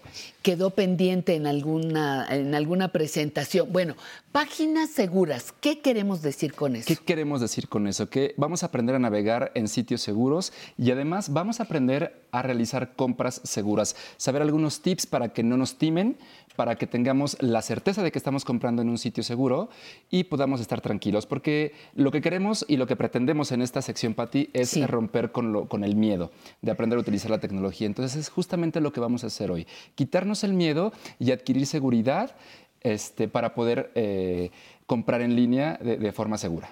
E- Eso es, eso es fantástico. Y fíjate que algo, eh, eh, el antídoto para el miedo, pues es justamente la seguridad y en este caso el conocimiento y la información. Por supuesto. Así que estamos listos con nuestro celular para, para este, seguirte, por favor. Muy bien, Pati. Pues vamos a, vamos a empezar. Vamos a aprender a reconocer un sitio web seguro y son algunos aspectos básicos. Por ejemplo, cuando entramos en Internet y decimos, queremos, eh, queremos ver una, o comprar un artículo, un producto. ¿Qué es lo primero en lo que tenemos que fijarnos? Sí. Muy bien, en la barra superior es la barra de, es la barra de direcciones. A la izquierda del sitio web hay un candado. Eso significa que el sitio es seguro, y que yo puedo navegar tranquilamente en él. Quiero que en casa, eh, por ejemplo, en esta ocasión yo entré a Amazon, eh, que es un sitio en donde vamos, eh, recurrentemente compramos este, artículos o Ya donde se pueden comprar muchísimas cabeza. cosas ya. ya me eché Ya de te cabeza. echaste de cabeza. Ajá. Y eh, voy a tocar en el candado, por ejemplo, me despliega una ventana y me dice, la conexión en este sitio es segura. Entonces voy a pulsar en donde dice amazon.com.mx y al inicio del sitio web dice HTTPS. Sí. Esa S es un certificado de seguridad que se le otorga a las empresas que son legítimas, que ya pasaron por, un, eh, por varios eh, procesos Sí. para poder adquirir este certificado. Entonces, eso me garantiza que yo estoy realizando una compra segura en Internet. De La SHTTPS S. es seguro. ¿Ya no importa el candadito o no? Eh, sí, tiene el candadito. Ah, o sea, tiene el candadito y además tiene esta parte, eh, esta S que es el certificado de seguridad.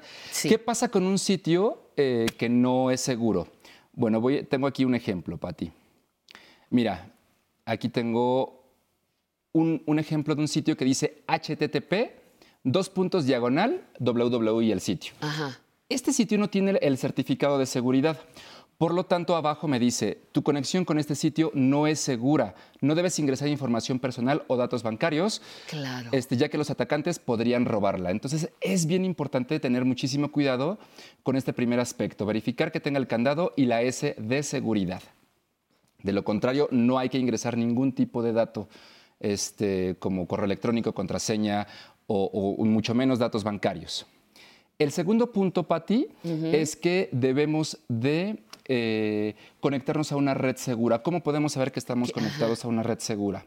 Bueno, las redes seguras son las que tenemos en casa. Es la que tenemos en casa o la- los datos móviles de nuestro teléfono, el Internet que nos brinda la compañía este, de telefonía móvil. ¿Qué pasa cuando yo voy a un restaurante o me conecto a una red pública? Yo les aconsejo que no ingresen datos personales.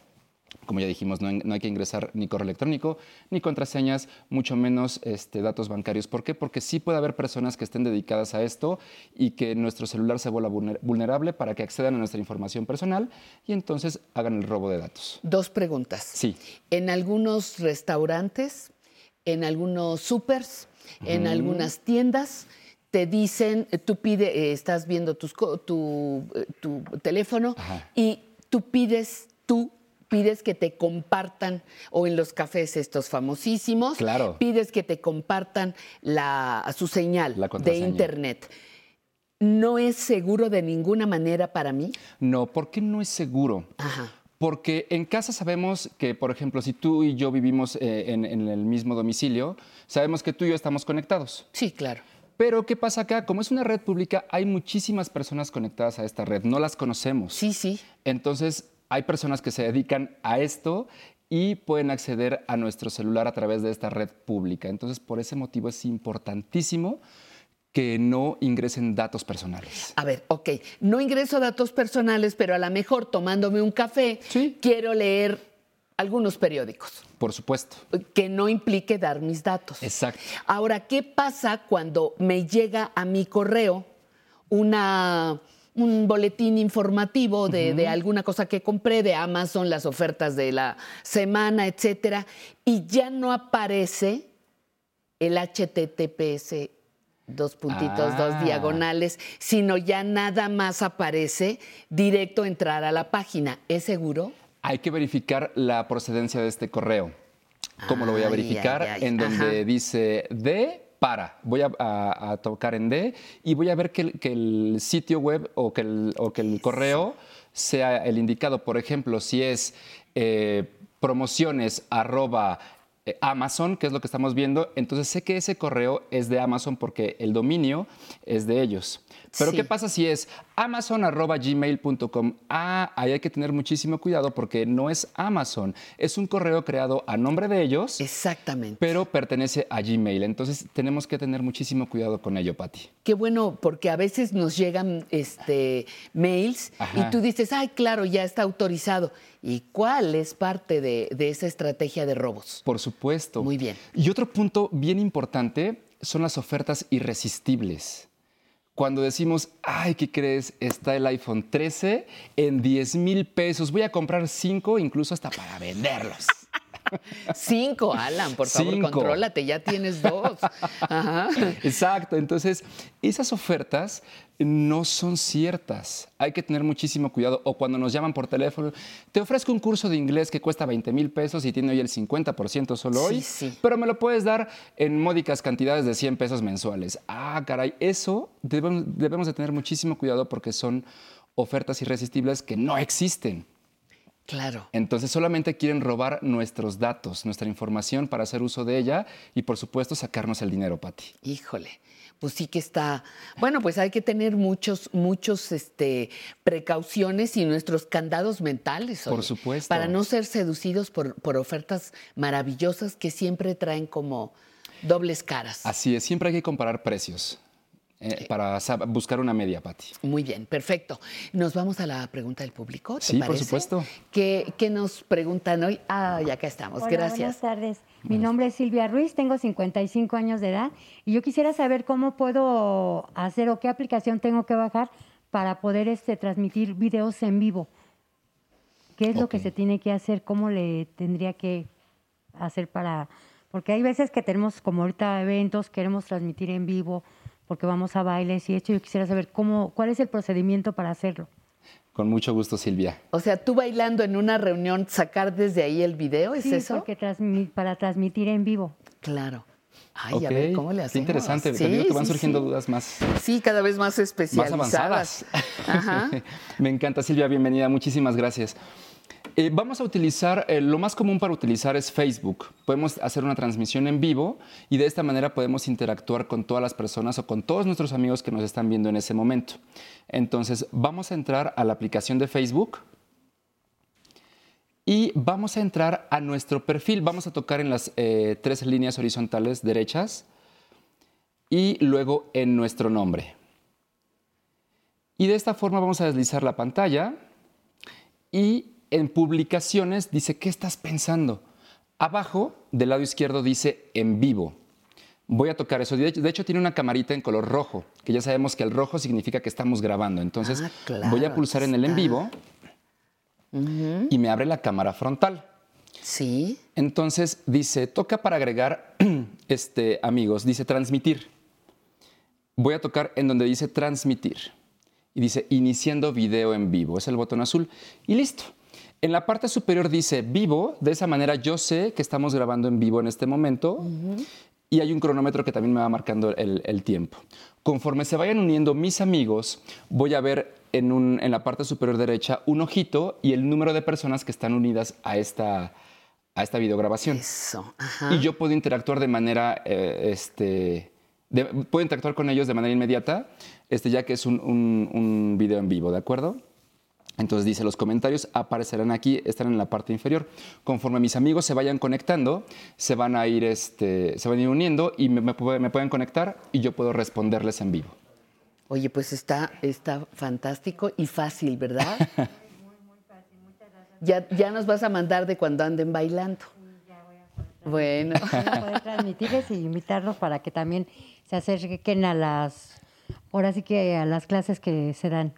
Claro, muchas gracias. No, gracias a ustedes. Muchísimas, muchísimas gracias. Gracias a ti Sí. también, Alan, por estar cerca de, cerca de nosotros y por pues habernos quitado ese miedo, habernos quitado ese miedo este, que nos da a muchas personas la tecnología.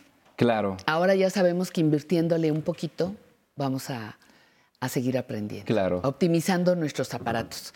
Te dejo, te agradezco tu presencia y yo me voy, ya lo saben ustedes, tú lo sabes muy bien, al momento culminante del programa, porque yo presumo yo presumo con mucho orgullo lo que siempre estoy portando, portando para ustedes. El día de hoy tengo un cuello Vic hecho en telar de cintura por las artesanas de Panteló en Chiapas. Panteljó también le dicen en Chiapas, en color rojo y azul marino. La variedad en la que esta prenda puede ser usada es apta para ocasiones formales o casuales. Yo me la puse hoy a manera de un gran lujo. Y tengo que agradecerle a Casa Textil, allá hasta San Cristóbal de las Casas, su cortesía de habernos facilitado este que viene en muchos colores, de muchos sabores. Yo espero que lo disfruten. Como también espero que disfruten al trío Hermanos Lores, que vienen cantando Venga Guano. Vamos, venga de ahí.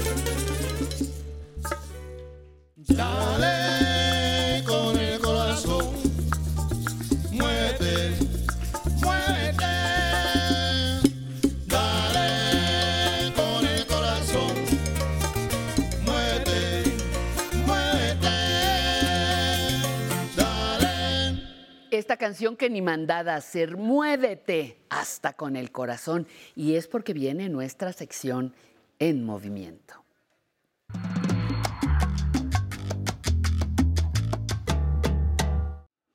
Sensei querido, Hola, Pati. buena Muy buenas, tarde, ¿cómo buenas estás? tardes. ¿Cómo estás Bien, empezando el año? Bien, empezamos con todo. Con todo, Ya ¿cómo acabaste el año? Descansado, bien comido. Sí, sí ahora- luego, luego se nos nota, ¿verdad? Lo Sí, bien comidos. Es la ropa. Y bueno, ahora empezar con todo. propósitos de año nuevo, ¿muchos? Aprender a bailar nada más. Ah, Con bueno, eso. perfecto. Lo Buen demás yo me propósito. encargo. Buen propósito. Pues vamos con ejercicios aeróbicos De bajo impacto. de bajo impacto. Pues vamos a ver qué tienes que decirnos. Te quedas con todo el escenario. Muchas gracias a todos, al público que siempre está con nosotros. Y empezamos, como dice Patti. Vamos a hacer un pequeño calentamiento, cabeza círculo, nada más levecito, dos, tres. Mis brazos estiro, al frente, arriba, al frente y abajo.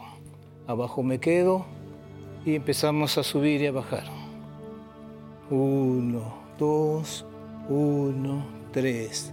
Giramos atrás, uno, uno, uno, dos, uno, tres. Muy bien, vamos a empezar. Vamos a empezar nuestra primera parte. Todo el ejercicio es de pie, no vamos a estar sentados. Vamos a hacer ejercicios cardiovasculares. Vamos a bajar un poquito las comidas, las bebidas que nos echamos y es hora de trabajar. Primer ejercicio. Rodilla al frente. Uno, dos, de lado. Uno, dos. De nuevo. Uno, derecha, derecha. Último. Recuerden, yo estoy haciendo series de tres. Ustedes van a hacer series de cinco mínimo. Uno, dos, de lado. Uno, dos. Uno más. Uno, dos, de lado. Uno, dos. Me siento solito. Uno. Vamos, público. Dos. Vamos en casa. Uno, dos. Estuvieron comiendo, ¿no? Ahora hay que emularse. Listos. Pie derecho, pie izquierdo, sentadilla casi tocando el piso. Me levanto, regreso. Saco pie izquierdo, un cachito nada más, ancho. Como saqué izquierdo, bajo izquierdo. Y atrás. Va derecho. Uno, dos, abajo.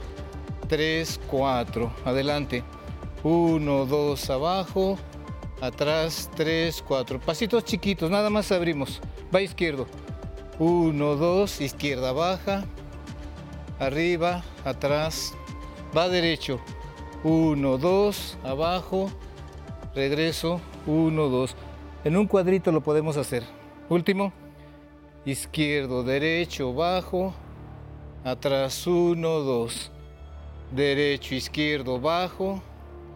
Atrás, uno, dos. Muy bien. Un pie adelante, un cachito. Y junto. Atrás, uno. Hago una flexión y regreso. Dos. Tres. Cambio de pie. Uno. Y regreso. Dos. Y tres. Muy bien. Ahora vamos lateral. Abro pie derecho, tomo vuelo por la izquierda, limpiando en el piso, junto pies y codo atrás. Izquierdo, jalo derechos, derecho, jalo izquierdo. Sí, codazo atrás girando. Vámonos, uno, dos, casi tocando el piso, uno y dos. Muy bien. Último, uno. Muy bien. Vamos de nuevo atrás, un piecito atrás un poquito.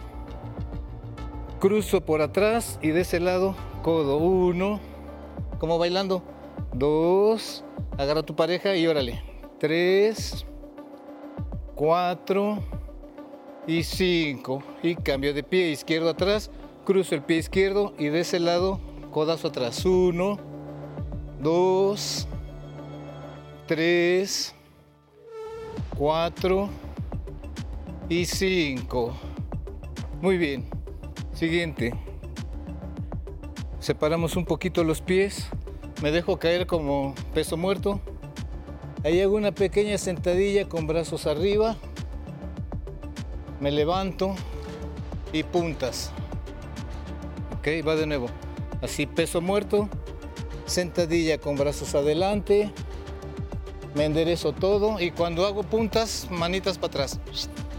Eso. Va de nuevo.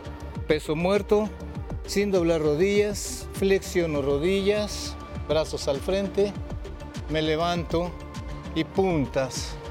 Uno más, peso muerto, sentadilla, brazos al frente, me levanto, brazos de lado y punta. Último, me dejo caer, sentadilla, derechitos, punta. Muy bien, siguiente.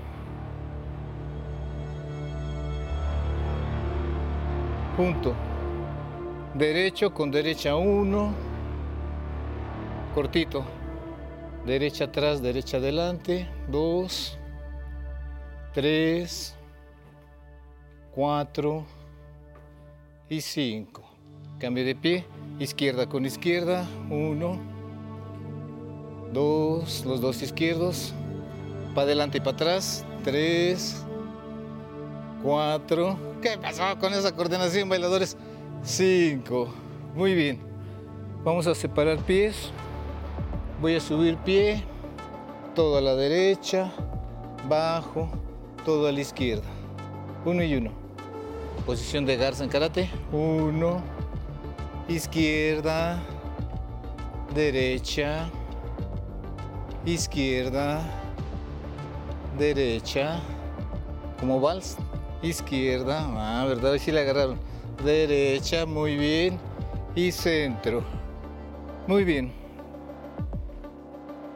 Junto pies, me agacho. Abro. Puro derecho. Así como diciendo yes. Dos.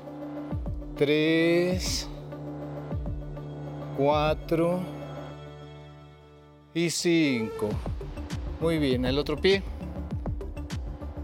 Abrimos izquierdo, junto y bajo. Izquierdo, junto y bajo. Así como bracito de año nuevo. Dos, tres, cuatro y cinco. Muy bien.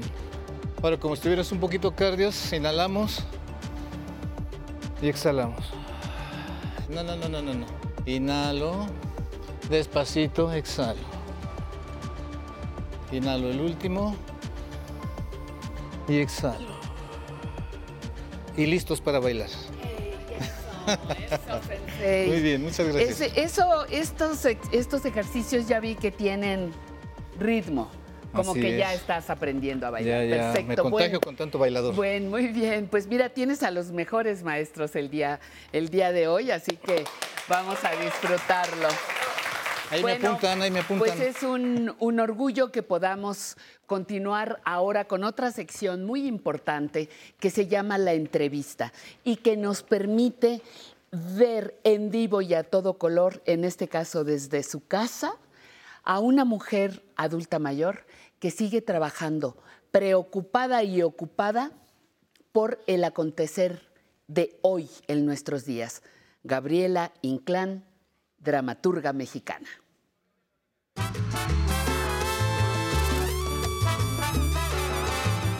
Nos encontramos en esta ocasión con Gabriela Inclán, mujer de teatro, mujer de letras, mujer con sentido del humor. y nos da muchísimo gusto y agradecemos que nos recibas en tu casa llena de mensajes en todas las paredes, en todos los rincones. Cuéntame, lo primero que te preguntaría es, ¿qué, qué nos dice esta casa de Gabriela? Claro, primero muchas gracias a ustedes. ¿Qué nos dice esta casa? Pues nos dice que me dedico al teatro Ajá. Y que hago teatro y que escribo teatro, eso creo que nos dice, mira, muchas de estas máscaras me las han regalado.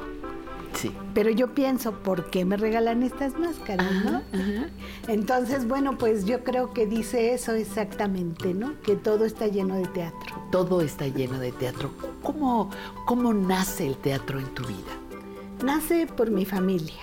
No hay escapatoria. No hay escapatoria. Por Desde mi- todos lados. Mi bisabuelo era director y era escritor, el primer Miguel Inclán. Y de ahí en adelante sus hijos, todos actores. Y los hijos de ellos, todos actores. Y yo me rebelé en un momento porque mi mamá decía, mete a la escuela de teatro, métete a estudiar danza. Y me gustaba la danza y me gustaba el teatro. Pero dije, no, yo quiero ser escritora. Y primero me fui como maestra de lengua y literatura.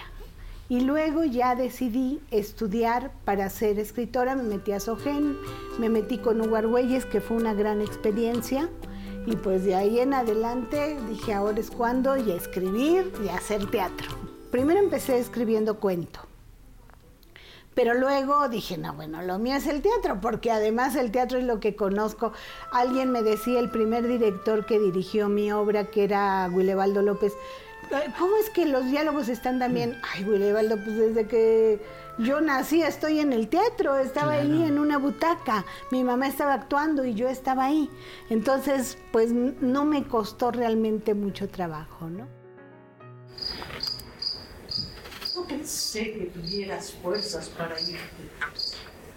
Pero esa noche, mientras Chayo y Filomonio venían en el pueblo, uno de los Migueles te llevó sin que casi pudieras caminar. ¿Qué, qué es lo que te, ¿Qué es lo que te gusta hablar, decir de las mujeres? Bueno, lo que hago es ver como todas las problemáticas que tienen las mujeres. Tú sabes que no solo es la violencia, son muchas cosas, ¿no? Todas las problemáticas, desde cómo te crían, desde eh, qué estudias, desde eh, si se casan o no se casan, si tienen hijos, todo esto. Yo trato los problemas de las mujeres. De pronto por ahí lees una, una historia y dices, híjole, esto es impresionante para escribirlo. Y claro, tú lo modificas porque no vas Claro, a estar claro, claro. copiando, como les digo a mis alumnos, no, no somos antropólogos, ¿no? Sí, sí. Este, pero eso es, eso es, todas las problemáticas de las mujeres, todos los problemas que ellas tienen, a mí me interesa plasmarlos en las obras de teatro. Por lo menos tú te fuiste, Amanda. Emprendiste la carrera chorreando sangre. Ahí dejaste el rastro que no se borró. Como no se borró la otra sangre, la de Telvino. Eh, ¿Estudiaste eh, para, para letras? Le- lengua y literatura lengua y españolas. literatura españolas. Y otra de tus áreas fuertes es el escribir cuentos, el- la literatura, y aquí tenemos frente a nosotros algunas de tus publicaciones. Cuéntanos, por favor, esta otra faceta, fuera Pues del mira, teatro. El cuento corto me gusta muchísimo. Te digo que empecé escribiendo cuento y dije, no, yo, yo tengo que escribir cuento, pero además cuento con sentido del humor, porque eso me gusta muchísimo. Entonces por eso escribí el libro de Humor de Amor, para que este, la gente se ría, se ría del amor. Ajá, Aunque a veces o unos lloran por el amor, otros se enojan por el amor. Eh, con este libro se van a reír del Claro. amor. Muy bien. Y luego, bueno, pues todas mis obras de teatro ya empezaron a, a publicarse algunas. Sí. Y luego he hecho trabajo con otras dramaturgas de decir, a ver, vamos a juntar las obras y vamos a hacer publicaciones. También con mis alumnos, porque creo que hay que promover el teatro. De, de esta, esta faceta tuya de maestra, eh, primero dijiste que estudiaste para ser maestra y luego te fuiste a las letras. ¿Dónde nace ese eh, interés por compartir con otros? No lo sé. No lo sé. Yo no creo. cualquiera tiene este ni talento ni ganas de enseñar. Yo supongo que tiene que ver con mi familia, que era así. Toda la familia Inclán era muy de compartir con los demás y ayudar a los demás. Mi madre era una mujer que siempre tenía la casa abierta para los actores que venían de provincia, por ejemplo, y que no tenían dónde quedarse. Entonces ella les decía, lleguen a la casa, no hay ningún problema.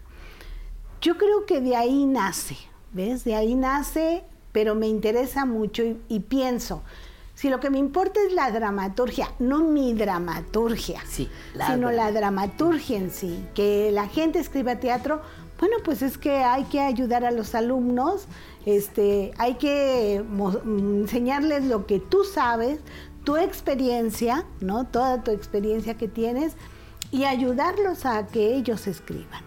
Y pues eh, dicen que soy buena maestra y yo espero serlo. Esa es tu intención, Claro, esa es tu intención. Esa es mi intención. Usted se encargó de que no fuera así, ¿verdad? Siempre estaba para servirle todo al viejo de petate y de perro guardián. De carcelera y de ejecutora de sus fechorías. Estoy mal, así era. Otra vez la burra, el trigo y el marrano, los estiércoles. En tu historia de vida, ¿hubo algún viejo, alguna vieja que te inspirara, que tú en algún momento dijeras, sí, yo quiero ser como ella? Mi abuela. Como él. Mi abuela. Mi abuela ¿Cómo era una, una mujer con un gran sentido del humor, muy fuerte carácter, muy independiente y que no le gustaba nada de lo que le gustaba normalmente a las abuelitas, ¿no? Se levantaba y decía, ¿no hay nada de desayunar? "Eh, sí, mamá, te lo voy a hacer, decía mi mamá. Ay, no, yo ya me voy al restaurante. Y se iba. ¿Ves? Así era, así era. Y decía, este, un tiempo me voy a ir a vivir a un hotel para descansar de ustedes. Pero así. y se iba. Y bueno, yo la quería muchísimo, muchísimo. Este, te digo que conmigo hacía como cosas como llevarme un día a ver eh, una película, que el otro día vi la película, se llamaba Las Olvidadas, me parece, algo así. Y di- dije, ah, yo, yo fui a la filmación de esa película. Entonces, bueno, mi abuela era una mujer que trabajó siempre hasta el final de, murió de cáncer y hasta el final trabajó, que había trabajado mucho en teatro, que luego trabajó muchísimo en cine, que me gustaba mucho como, aunque fuera un papelito lo que hiciera en el cine, ahora que la veo de pronto en la televisión, en algunas películas, me asombra mucho porque digo, no era un gran papel el que hacía y lo hacía tan Estupendo. bien, tan bien, ¿no? Y de diferentes maneras, ¿no? Entonces, ella me inspiró muchísimo, yo creo que mucho, mucho, mucho me inspiró. Oye, es que son como esas primeras feministas involuntarias. No existía un movimiento como tal. La situación de la mujer era muy distinta, pero algunas mujeres tenemos en nuestra historia abuelas independientes, eh, iniciadoras, motivadoras, eh, autosuficientes, que no era muy frecuente en la época de las abuelas, los 40, los 50, no era algo muy común, ¿no? Pero es como, como abrir brecha. Y fíjate que mi madre también de alguna manera tenía todo eso, tenía un carácter fuerte, fuerte y te decía, estudia lo que tú quieras, pero estudia para que no dependas de nadie, porque uno no puede depender de los demás. Uno tiene que ser autosuficiente, estudia. Entonces, bueno, fueron como esas dos influencias, yo creo que lo que me llevó a esta actitud de decir, pues sí, hay que hacer, hay que estudiar y lo que más te guste, ¿no? Porque lo que decíamos hace un rato, si lo que estás haciendo te gusta, no lo sientes. Ni siquiera sientes que estás eh, trabajando en un día que no debes de trabajar o que luego tienes una junta y ese tipo de cosas, ¿no? Tú dices, sí, este, me gusta, me gusta hacer esto, ¿no? Me encanta. ¿Cómo vives esta etapa de tu vejez? Técnicamente tienes más de 60 años. ¿Cómo vives esta etapa en la creatividad, en, en el trabajo profesional? Eh, nos gusta mucho platicar con personas mayores que están activas porque nos, nos inspiran, porque nos invitan a, a ver la vejez de una manera distinta. ¿Cómo vives esta etapa? Hay que aprovechar toda tu experiencia. Yo he aprendido de todo, desde hacer teatro hasta montar teatro, hasta en mi vida personal, cómo te debes de comportar con los hijos, ¿no? Porque luego también esa es otra, ¿no? Otra Que- faceta. sí, otra faceta que tienes ahí. Entonces yo creo que ya en esta época lo que haces es aprovechar toda la experiencia que tienes y llevarla a la práctica, ¿verdad? Porque no nada más es verla, sino es llevarla a la práctica. Ahora tengo mucha más capacidad para saber cómo tengo que escribir el teatro, cómo tengo que montar el teatro, cómo tengo que comportarme en mi vida, cómo me puedo relacionar mejor con mi hijo. Por fortuna solo tuve uno, este, y está bien, entonces aprendes y esto hay que ponerlo en práctica, hay que juntar todos tus conocimientos y decir, sé muchas cosas que le puedo enseñar a los otros y que me puedo enseñar a mí misma. Seguir aprendiendo. Seguir aprendiendo cosas. Oye, y finalmente, ¿qué comentario querrías, qué mensaje final quieres dar al público que nos ha estado acompañando? Algo muy importante, pienso yo, es que la gente, y más la gente mayor, se tiene que hacer- acercar al arte, a cualquier tipo de arte, ¿eh? a la pintura, a la música, al teatro, desde luego. Hay gente que nunca ha ido al teatro y yo digo, no puede ser, es una experiencia muy bonita, es una experiencia diferente que te hace sentir y te hace vivir cosas que no lo hace el cine. Entonces yo le diría a la gente, pues hay que disfrutar todo lo que es el arte, eh, asómense al arte y disfrútenlo. Un día, este, no siempre cuesta mucho, eh, no es cierto. En México hay maneras de ver teatro, oír música, este, todo, y realmente sin problemas. Muchísimas gracias, Gabriela Inclán. A Muchísimas ustedes. gracias.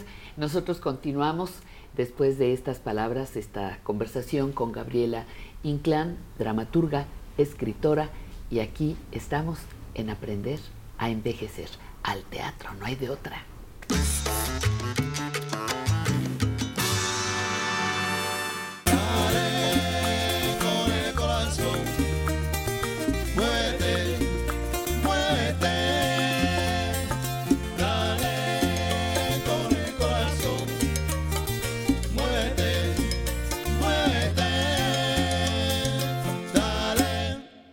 Me da muchísimo gusto, me da muchísimo gusto estar con ustedes en esta ocasión en la que para nuestra tercera hora tenemos preparado De México al Mundo con Pamela Montes de Oca que nos contará cómo se celebra el fin de año y cómo se recibe en el nuevo mundo. Cuídate para cuidar. Hablaremos sobre un plan de autocuidado para cuidadores. Autocuidado para cuidadores con Daniela Ortiz, directora general de Salus Care Solutions y Recuerdos Vivos con Emilio presenta a la periodista, historiadora y conocidísima crítica de arte Raquel Tibol. Mientras tanto, entre letras e historias.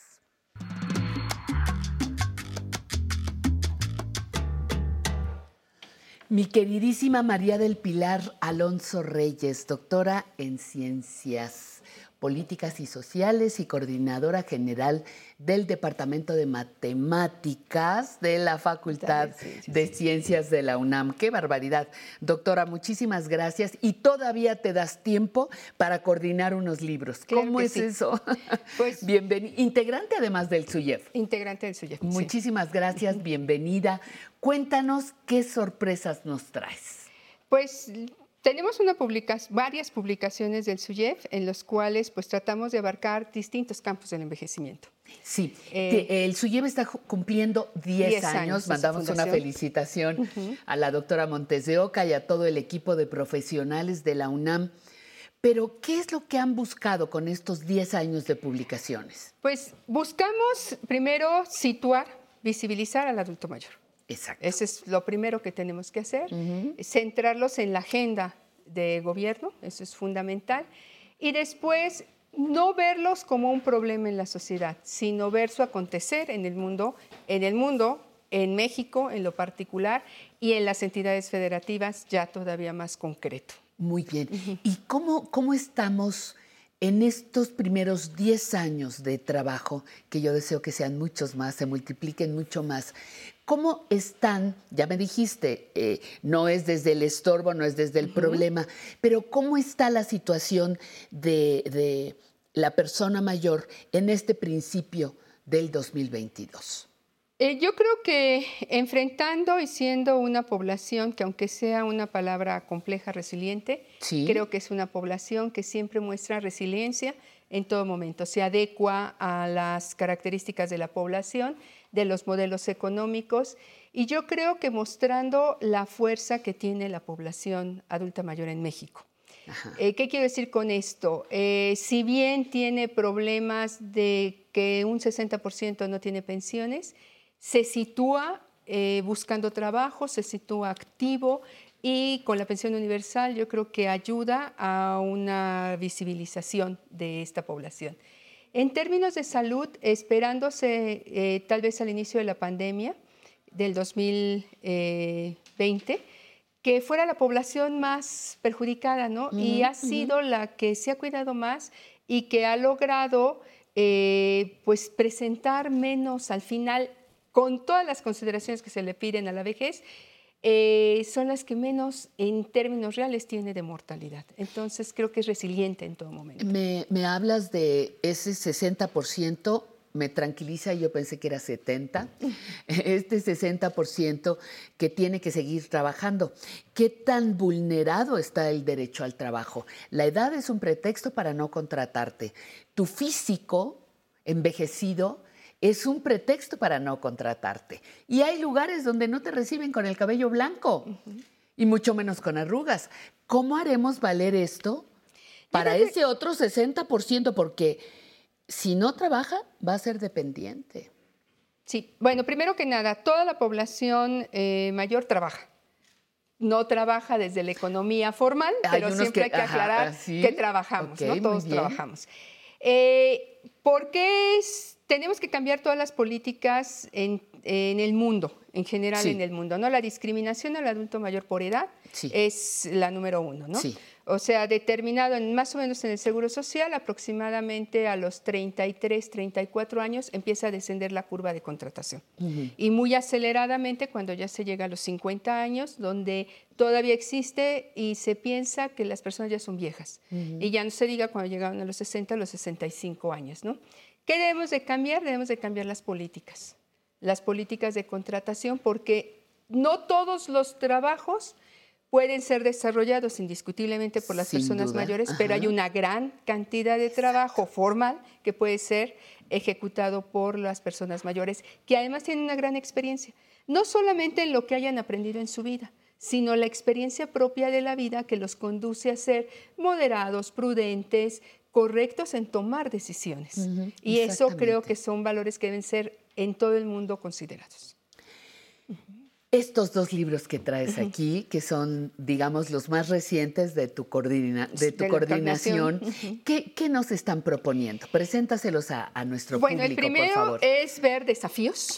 Desafíos en la vejez, salud, empleo y población. Sí, en el hablando cual- del tema. Sí, en el cual hablamos eh, cuáles son los problemas de salud en las personas mayores. Indiscutiblemente, a medida en que vamos envejeciendo, pues la movilidad es uno de sus grandes problemas Sí. en la vejez, en todos, ¿no? Sí, no sí. solamente en la población más cuidada. Eh, el otro es el empleo, que es necesario cambiar esta política en donde la edad de retiro nos marca como si fuéramos a sepultarnos a los 60 años y ya no podríamos ser productivos. Somos productivos todo el tiempo y la pensión universal es el reconocimiento a la productividad. Y la población porque eh, el envejecimiento se nos está presentando en todos lados, en todo el mundo. En particular en México estamos viendo ese nivel acelerado de, de, eh, envejecimiento. Entonces, los desafíos es darle a la población mayor características de salud en un entorno deseable y políticas de empleo también en un entorno deseable. Deseable.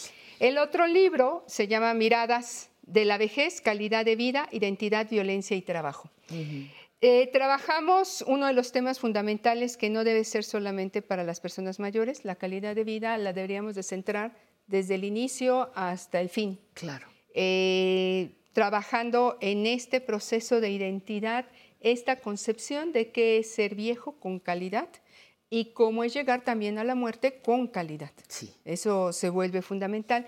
Y las violencias, porque no podemos negar que las personas mayores, precisamente por la edad, por la discriminación en edad, se, eh, son sujetas todas a violencia de distinta índole.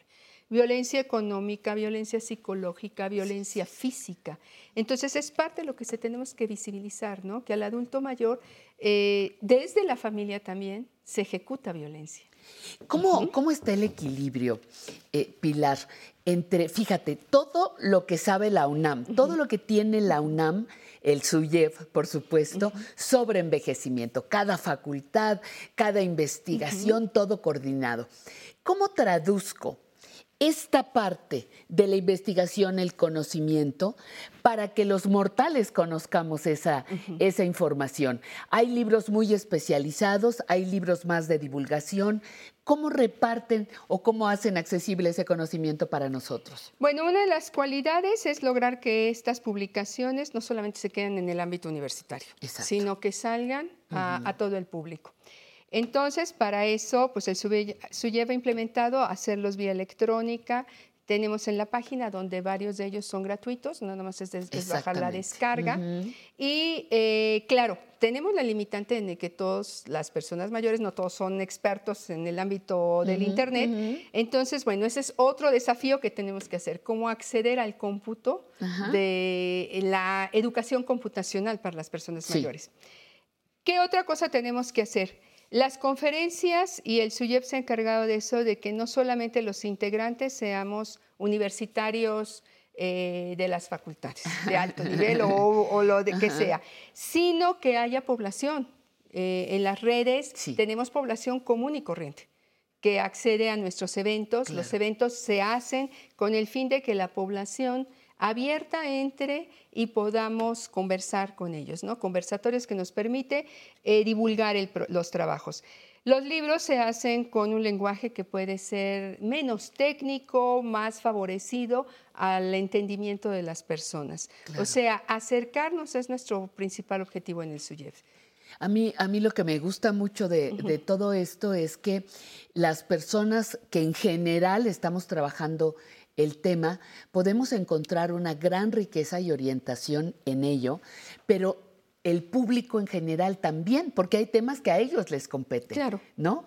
Aunque no pierde el carácter académico que siempre respalda la UNAM, el SUYEV en este caso. Exacto. ¿no? O sea, no dejamos de ser académicos, es cierto, los que hacemos esto somos académicos, pero eh, muchos de los trabajos están desde esta perspectiva Em, no numérica, sino cualitativa. Tratamos de acercarnos a la población y que los estudios comente la población lo que le está sucediendo. Entonces, en ese aspecto son más terráqueos. más terrenales. Oye, Pilar, pues eh, está aquí a su disposición nuestro espacio.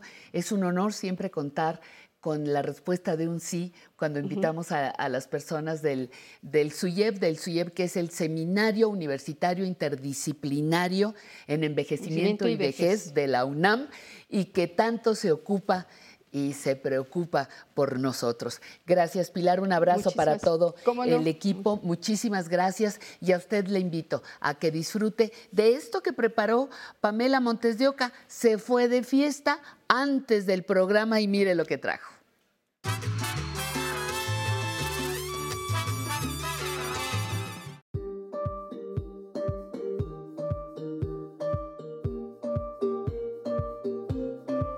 Independientemente de cuando se celebre el último día del año, para cada comunidad cultural o religiosa, o bien de acuerdo con los distintos usos horarios en el planeta, casi todas las personas desean que el año nuevo traiga mucha prosperidad y suerte. ¿Cómo despiden y reciben el año nuevo en el mundo? En Piornal, poblado de Cáceres, Extremadura en España, los habitantes avientan nabos a un hombre disfrazado de demonio que pasea por las calles. Esta tradición, llamada Jarramplas, simboliza expulsar el mal de nuestras vidas para que el año entrante nos vaya bien. El Festival Diwali en la India tiene una duración de cinco días y se lleva a cabo de mediados de octubre a mediados de noviembre. Durante la festividad, las familias usan ropa nueva, se reúnen para cenar y salen a la calle a ver y escuchar juegos pirotécnicos. Con esta fiesta se conmemora el mítico triunfo del dios hindú Rama contra el demonio Ravana. La celebración del Año Nuevo en China es famosa en todo el mundo y se replica en los barrios chinos de diversos países, como ocurre en el de la Ciudad de México, en donde desde hace muchos años se celebra el Año Nuevo de ese país, con el tradicional dragón y vestimentas de colores. El calendario chino está regido por una especie animal distinta anualmente. Según se relata, Buda convocó a toda la fauna de la creación, pero a su llamado solo acudieron 12 animales, que son los que conforman el horóscopo chino. En 2021 fue el año del buey y en 2022 será el año del tigre. La fecha de la fiesta se basa en ciclos lunisolares y siempre sucede entre el 21 de enero y el 20 de febrero. Un ciclo completo en este calendario dura 60 años y estamos viviendo en el ciclo que concluye en 2044. En los Países Bajos, las personas pasan una agradable velada para que el primer día del año sea un verdadero comienzo. Sin importarles el frío, algunos habitantes cercanos al mar o a un lago se lanzan a un chapuzón en agua helada cada año nuevo. El vigorizante baño es una tradición muy extendida, aunque claro, no cualquiera se atreve.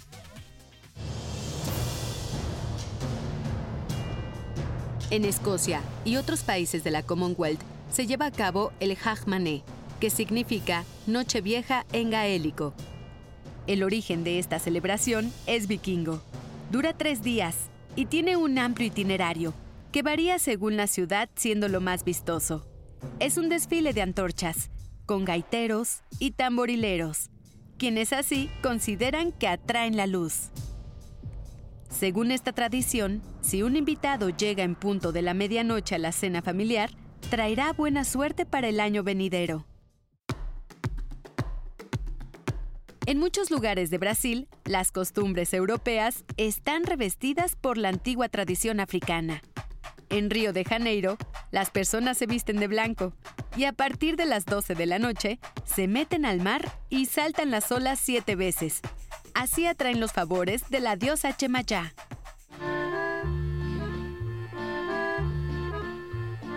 Entre los pueblos originarios de México, las celebraciones de invierno adquieren su propia expresión de acuerdo con cada lugar.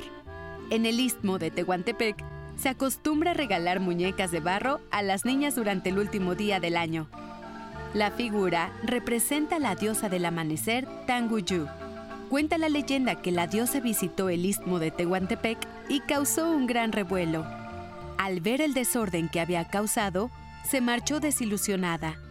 Desde entonces, el pueblo zapoteca espera el regreso de Tanguyú para el primer día del año.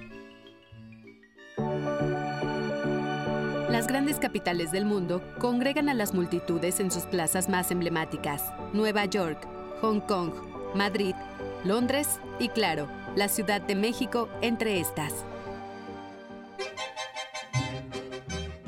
En México tenemos un ritual muy bien establecido que varía según el ánimo y la concurrencia a la fiesta familiar. Hay quien come lentejas, pues representan las monedas que vendrán el año que entra. Existe la superstición de usar ropa interior con cierto color según se desee. Rojo para la pasión, verde para la salud y el bienestar, amarillo para la prosperidad y el rosa para el amor del bueno. La tradición mexicana más extendida es la de comer 12 uvas, una uva por cada campanada antes de que el reloj marque la medianoche. Cada uva es un deseo. Hay quien posteriormente pasea las maletas a partir del primer minuto del primero de enero, para que haya viajes durante el año. Entre más distancia se recorra, más lejano será el destino.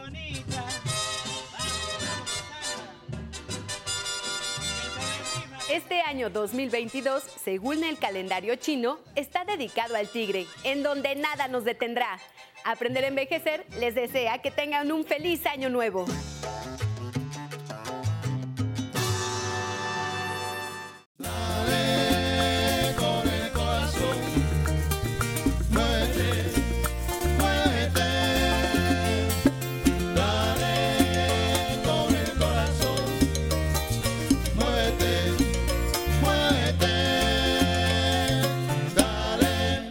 No, hombre, con esta música y con esta selección que escogieron ahora para cortinilla de entrada y salida, pues hay que darle con el corazón.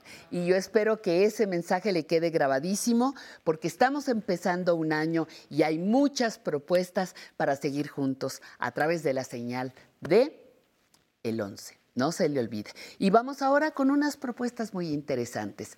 Cuídate para cuidar.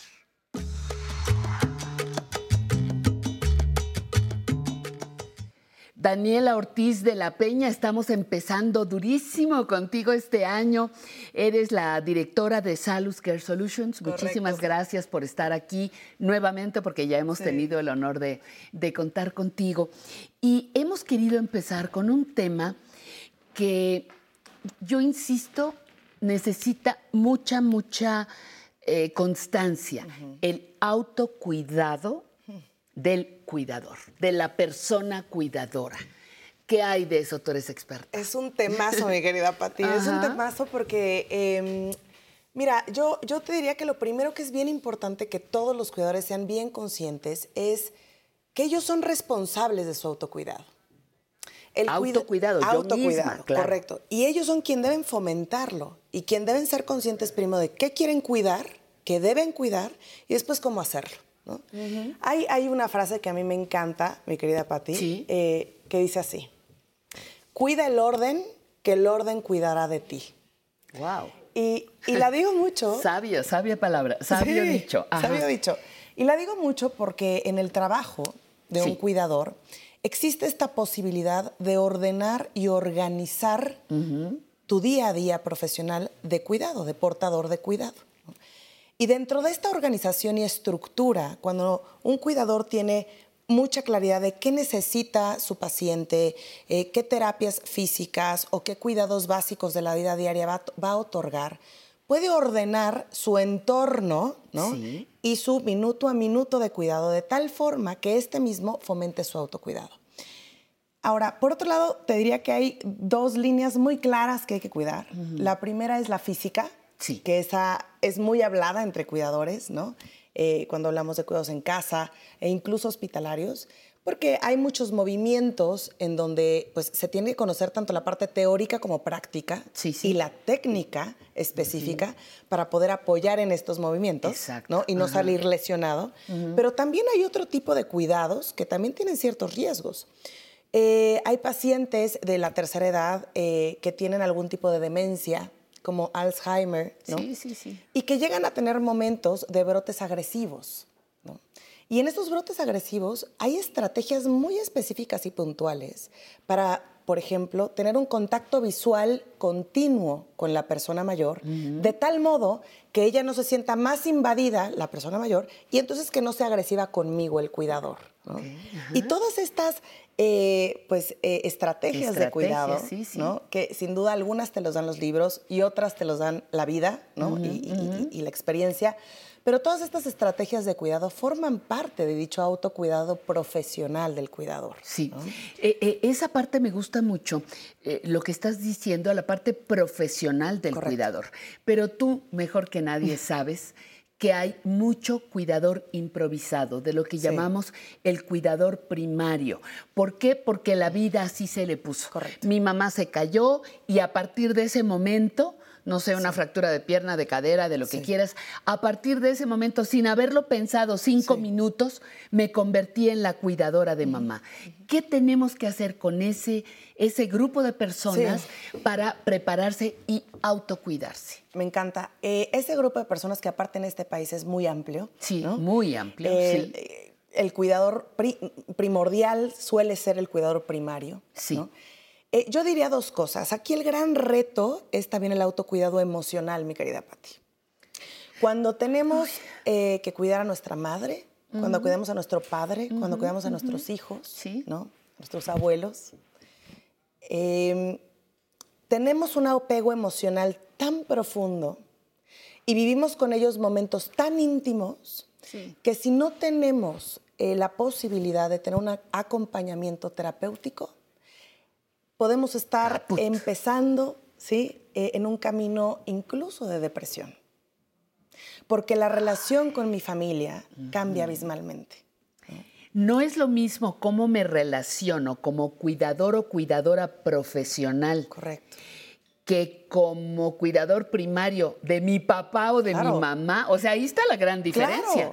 Porque yo vengo a cuidar a esta señora que es la mamá de alguien que está por allá. Claro. Pero no es mi propia madre. No es me mueve todas mis estructuras. Todas las fibras más sensibles que tenemos. Porque Sí. claro, esa madre me cuidó a mí. Esa madre fue la que a mí me dio de comer, la que a mí me acompañó, la que a mí me, me hizo autosuficiente, me dio las bases de la vida. Claro, claro. Y ahora me toca verla a ella en completa vulnerabilidad. Y por otro lado, yo estoy situada en un momento de impotencia total. claro. Porque yo no tengo, eh, pues, ni el conocimiento muchas veces, pero tampoco tengo la llave mágica que abre el que mi madre se cure. Y, y fíjate que te cambio el, el escenario. Mi mamá, te veo frágil, te quiero, me enseñaste. Claro. ¿Y qué tal cuando no te quiero? bueno. No, bueno, Sí. es que también se mueven otras fibras. Totalmente. ¿Qué tal cuando tengo, bueno, sí te quiero, pero te tengo, mira, uno, Sí. dos, tres, cuatro, cinco, veinte reclamos. Eh, o a mi papá. O rencores, o, rencores enojos no no resueltos. resuel- Exacto. Se complica todo. Se complica Todo se complica. Mira, muchísimo más. Me, me han tocado historias de ese tipo y, y- y hay unas, seamos realistas, ¿no? Sí. hay unas que no acaban como nos gustaría que terminaran. Claro. ¿no? Ajá. Pero hay otras que sí le dan la oportunidad de sanación a muchas heridas del pasado. ¿no? Exacto. Porque es, es una oportunidad y yo eh, sé que es una oportunidad difícil, porque quien lo escucha lo sé, pero también em, pocas veces tenemos la oportunidad de tocar la vulnerabilidad del otro. Y la vulnerabilidad nos recuerda algo muy bello, mi querida Patti, y es que todos somos iguales. Todos somos seres humanos, todos somos personas, todos nos necesitamos los unos a los otros. Y es una oportunidad única de sanar, si se puede sanar. Pero regresando a nuestro tema inicial, no podemos sanar y no podemos acompañar si no estamos sanos. Claro. No Claro. podemos sanar Es como muy obvio, pero no pero tan tanto, frecuente. Pero no tan exacto. frecuente. No lo hacemos consciente, Ajá. ¿no? Y, y, bueno, aquí la invitación es hacerlo consciente a todos esos cuidadores primarios que están ahí con una carga emocional importante, eh, con eh, situaciones a veces resueltas y a veces no resueltas, el que tratemos de hacerlo más consciente y pedir ayuda. Pedir ayuda se vale, se vale decir estoy cansada de cuidar a mi mamá, sí se vale. Auxilio. Auxilio. Se vale decir no me gusta ver a mi mamá o a mi papá o a mi hijo en esta situación.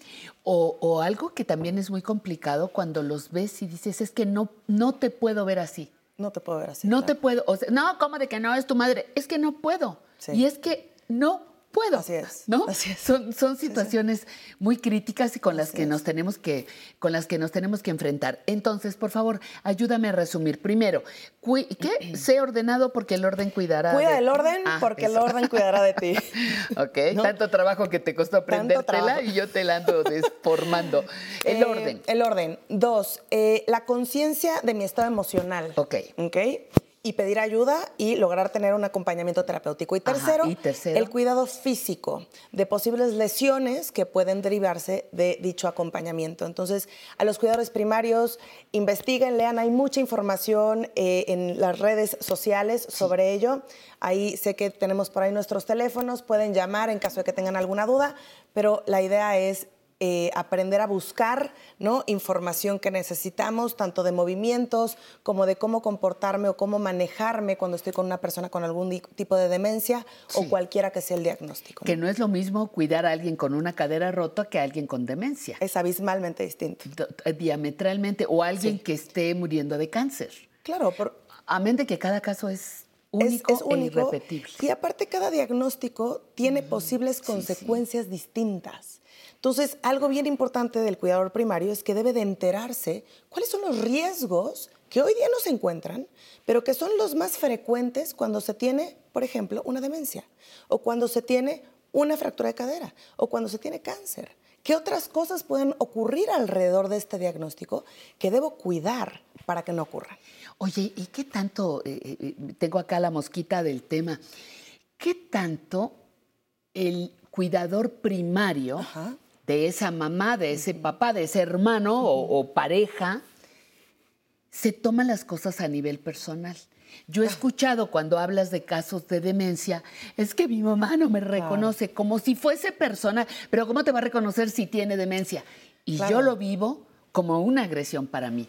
Eso también requiere de un apoyo terapéutico. Sin duda. Y aquí eh, el secreto, queridas familias, es cuando existe un diagnóstico cognitivo, es bien importante reconocer y aceptar que está ingiriendo de forma muy específica y dirigida a la mente de tu madre, de tu padre o de tu hermano.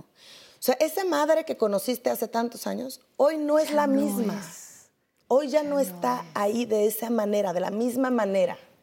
A mí no me encanta decir que ya no está, porque sí está para ti, pero ya no está igual, No, ya no está de la estoy- misma ajá. forma, ¿no? Sí. Y, y el reconocerlo y abrazarlo y aceptarlo disminuye esa sensación de, de- de heridas personalizadas que sin duda no son así. Daniela Ortiz, un placer tenerte aquí con nosotros, Ah, aunque sea tocando de manera tan, tan rápida temas tan fuertes, tan importantes, porque solo, como dicen, solo el que carga la mochila sabe lo que trae, lo que trae adentro. Cuidar a alguien que queremos es algo muy Sí. fuerte, donde no me cansaré de repetirlo, Daniela, el amor a veces no es suficiente. Así es. ¿no? Así. Necesitamos tener Ayuda. otros elementos y pedir ayuda. Muchísimas Gracias gracias, a ti por la Daniela. invitación. Ortiz de la Peña, muchísimas gracias y a ustedes también les agradezco muchísimo que estén con nosotros. Vamos a seguir celebrando la vida. Los que todavía pueden bailar, que vengan acá a bailar, porque el trío Hermanos Lores está con nosotros. Yo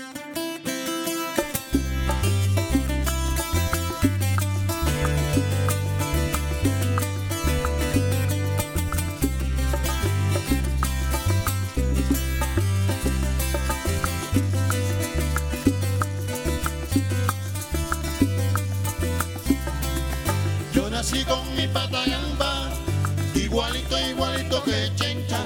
¿Y que tengo que ver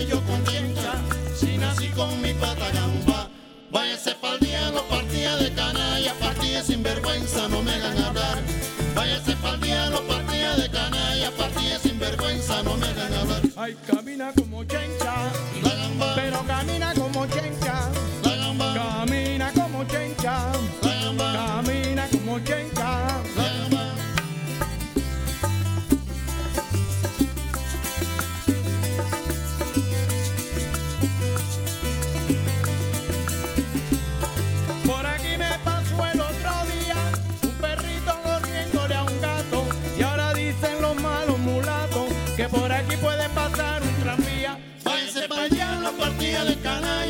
canalla, partida sin vergüenza, no me hagan hablar. Váyase pa'l diablo, partida de canalla, partida sin vergüenza, no me hagan hablar. Ay, camina como chencha,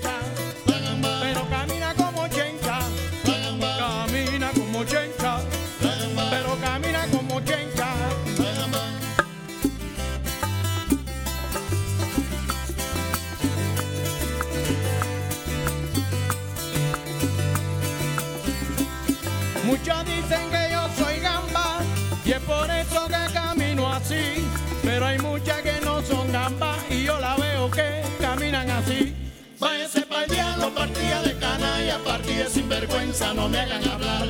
Váyase pa'l diablo, partida de canalla, partida sin vergüenza, no me hagan hablar. Ay, camina como chencha, pero camina como chencha. Camina como chencha, camina como chencha.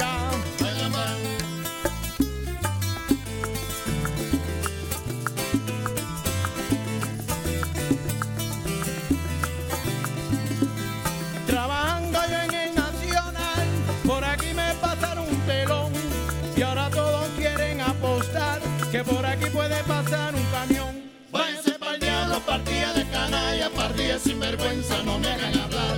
Váyase pa'l diablo, partida de canalla, partida sin vergüenza, no me hagan hablar. Ay, camina como chencha, camina como chencha.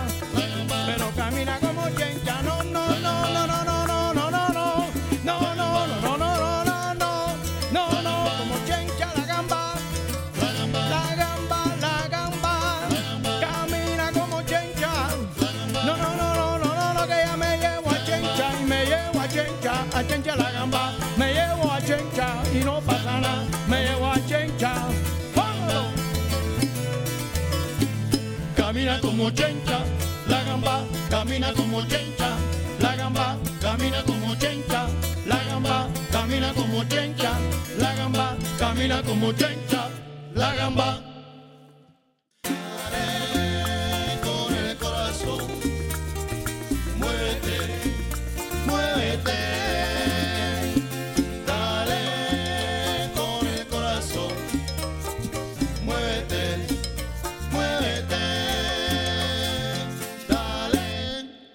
Y sí, con todo el corazón estamos empezando este primer programa del 2022. Y sabe qué? Tenemos una sección que trae recuerdos vivos. Emilio Cárdenas está con nosotros.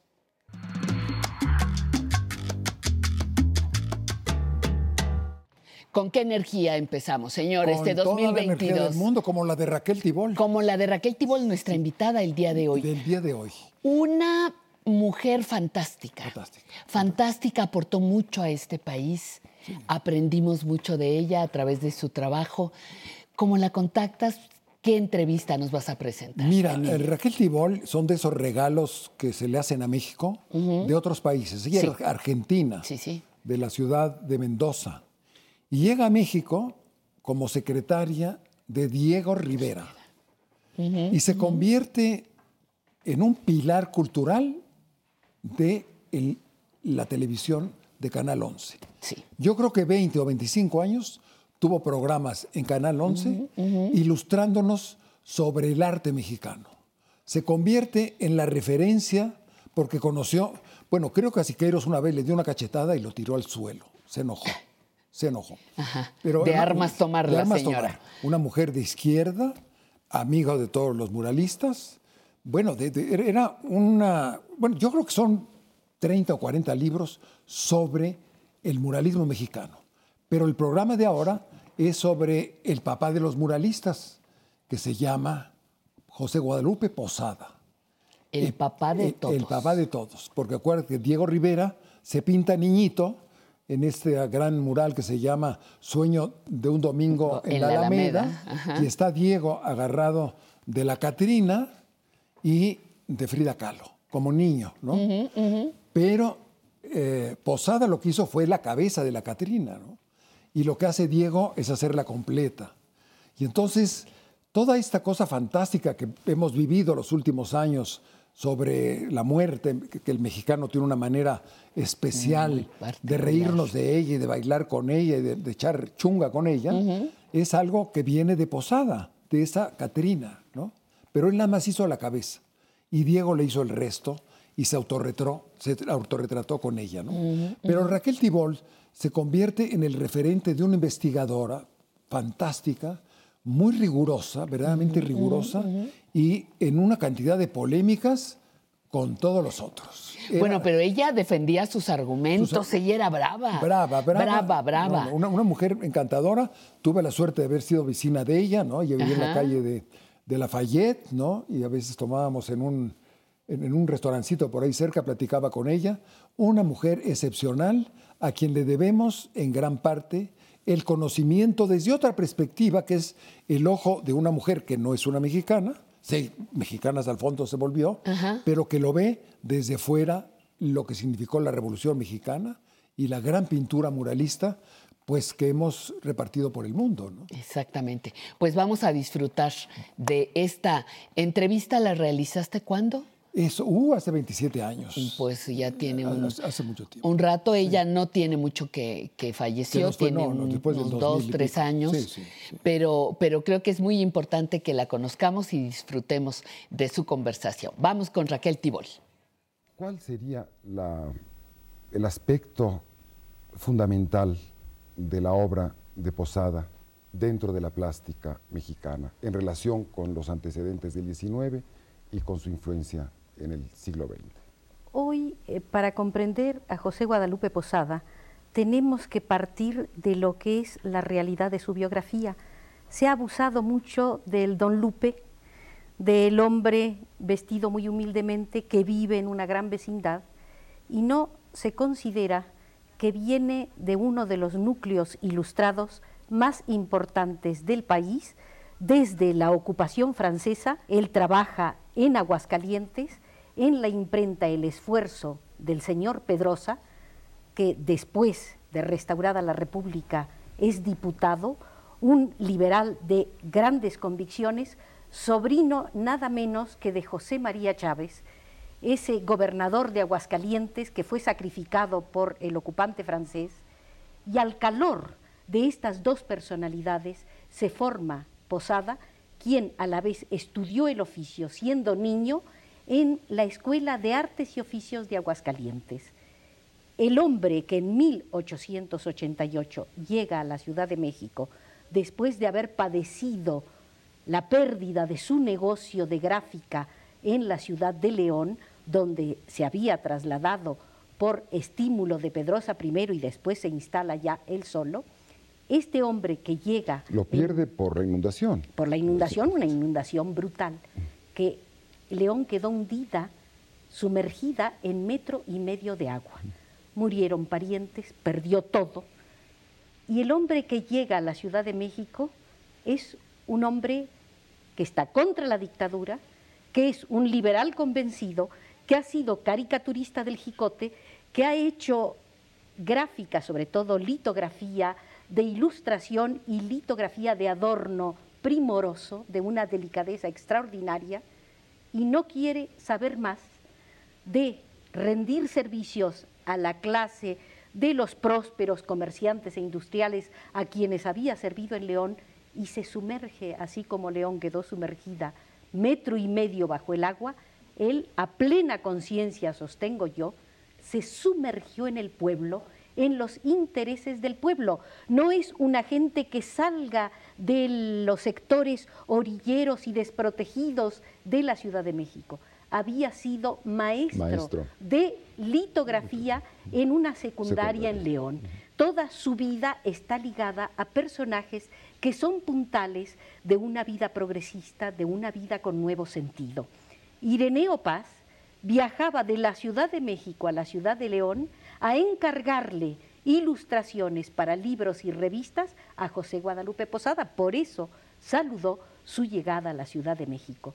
Si corregimos esta visión, valoramos mucho más lo que hace desde 1888 hasta 1913. Hay una actitud ética que respalda esta verdadera revolución estética que significa la obra de José Guadalupe. ¿En qué consiste la fascinación que Posada ejerce sobre Rivera, sobre Orozco, sobre los muralistas en general?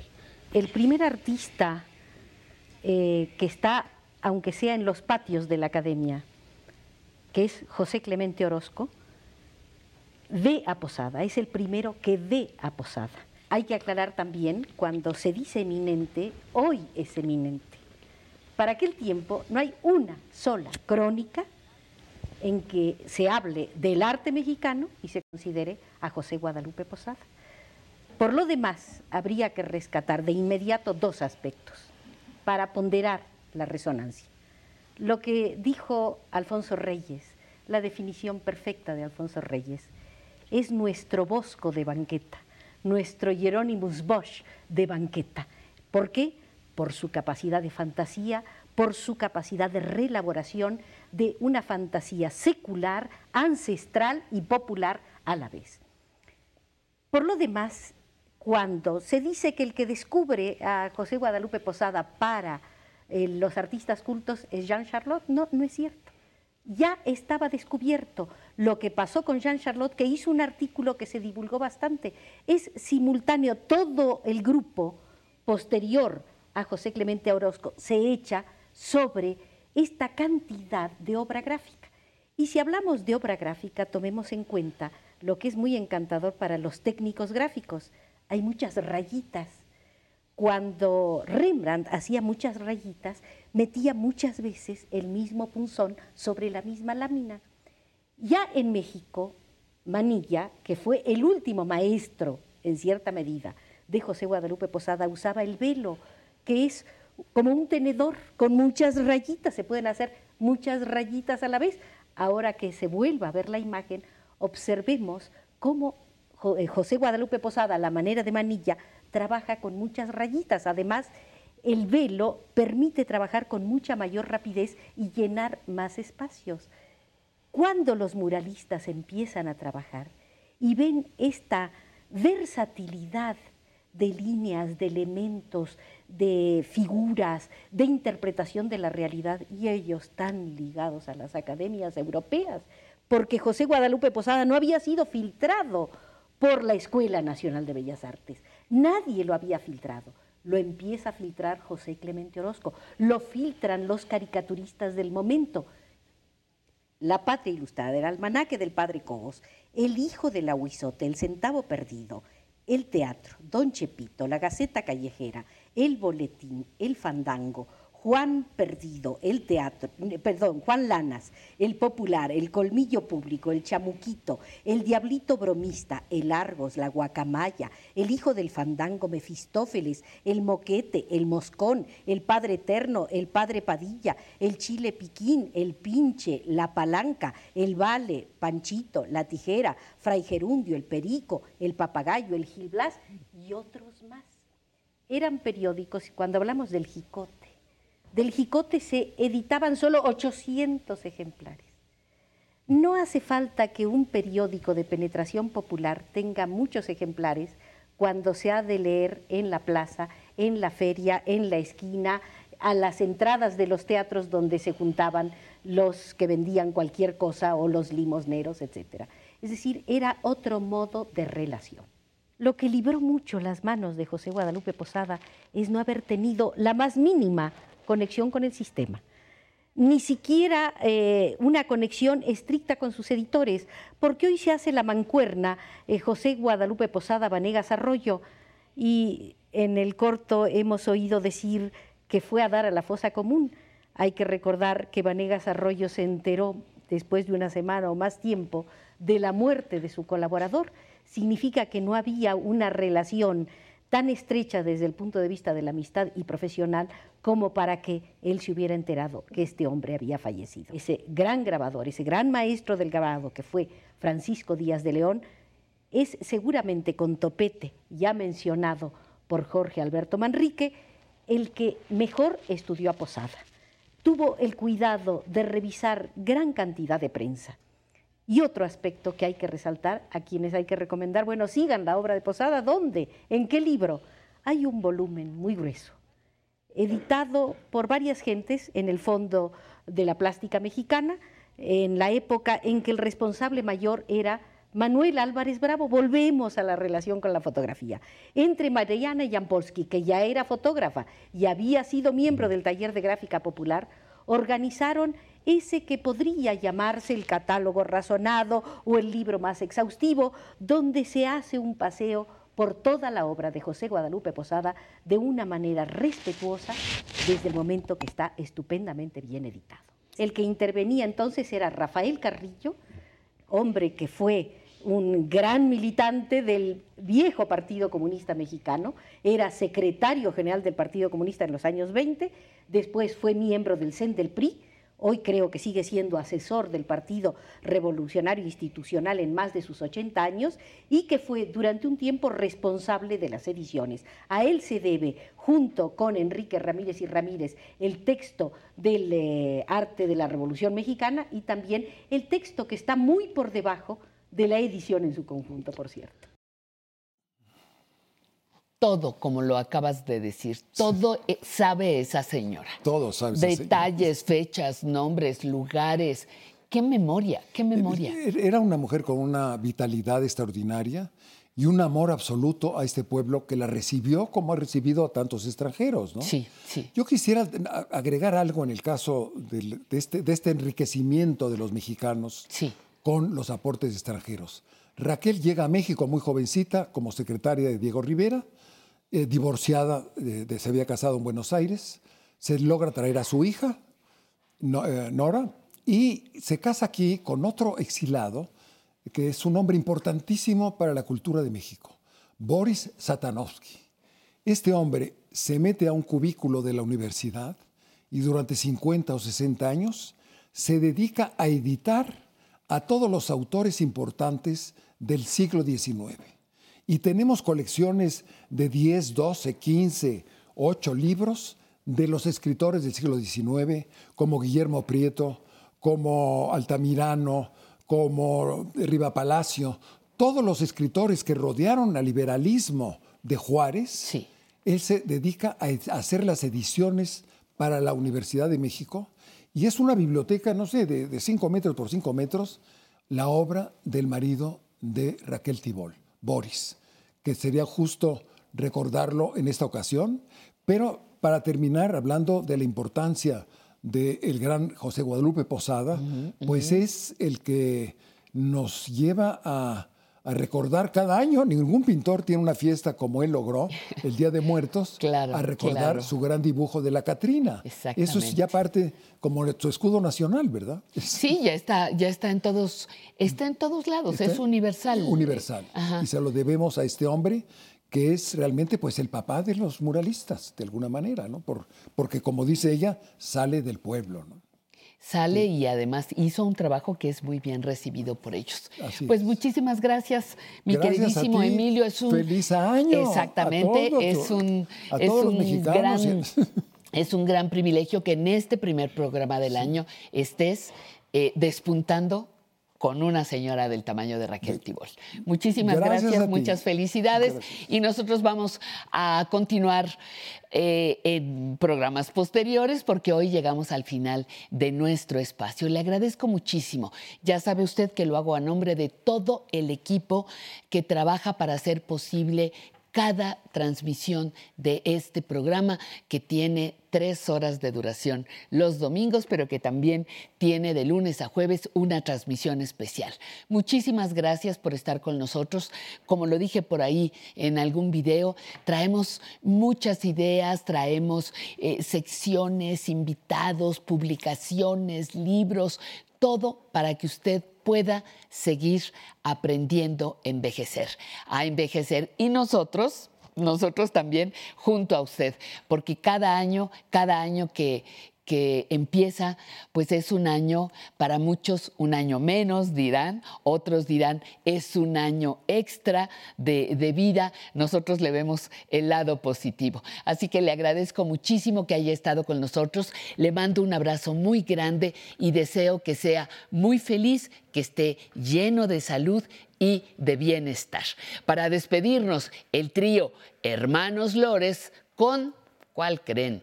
El cuarto de Tula. Adelante.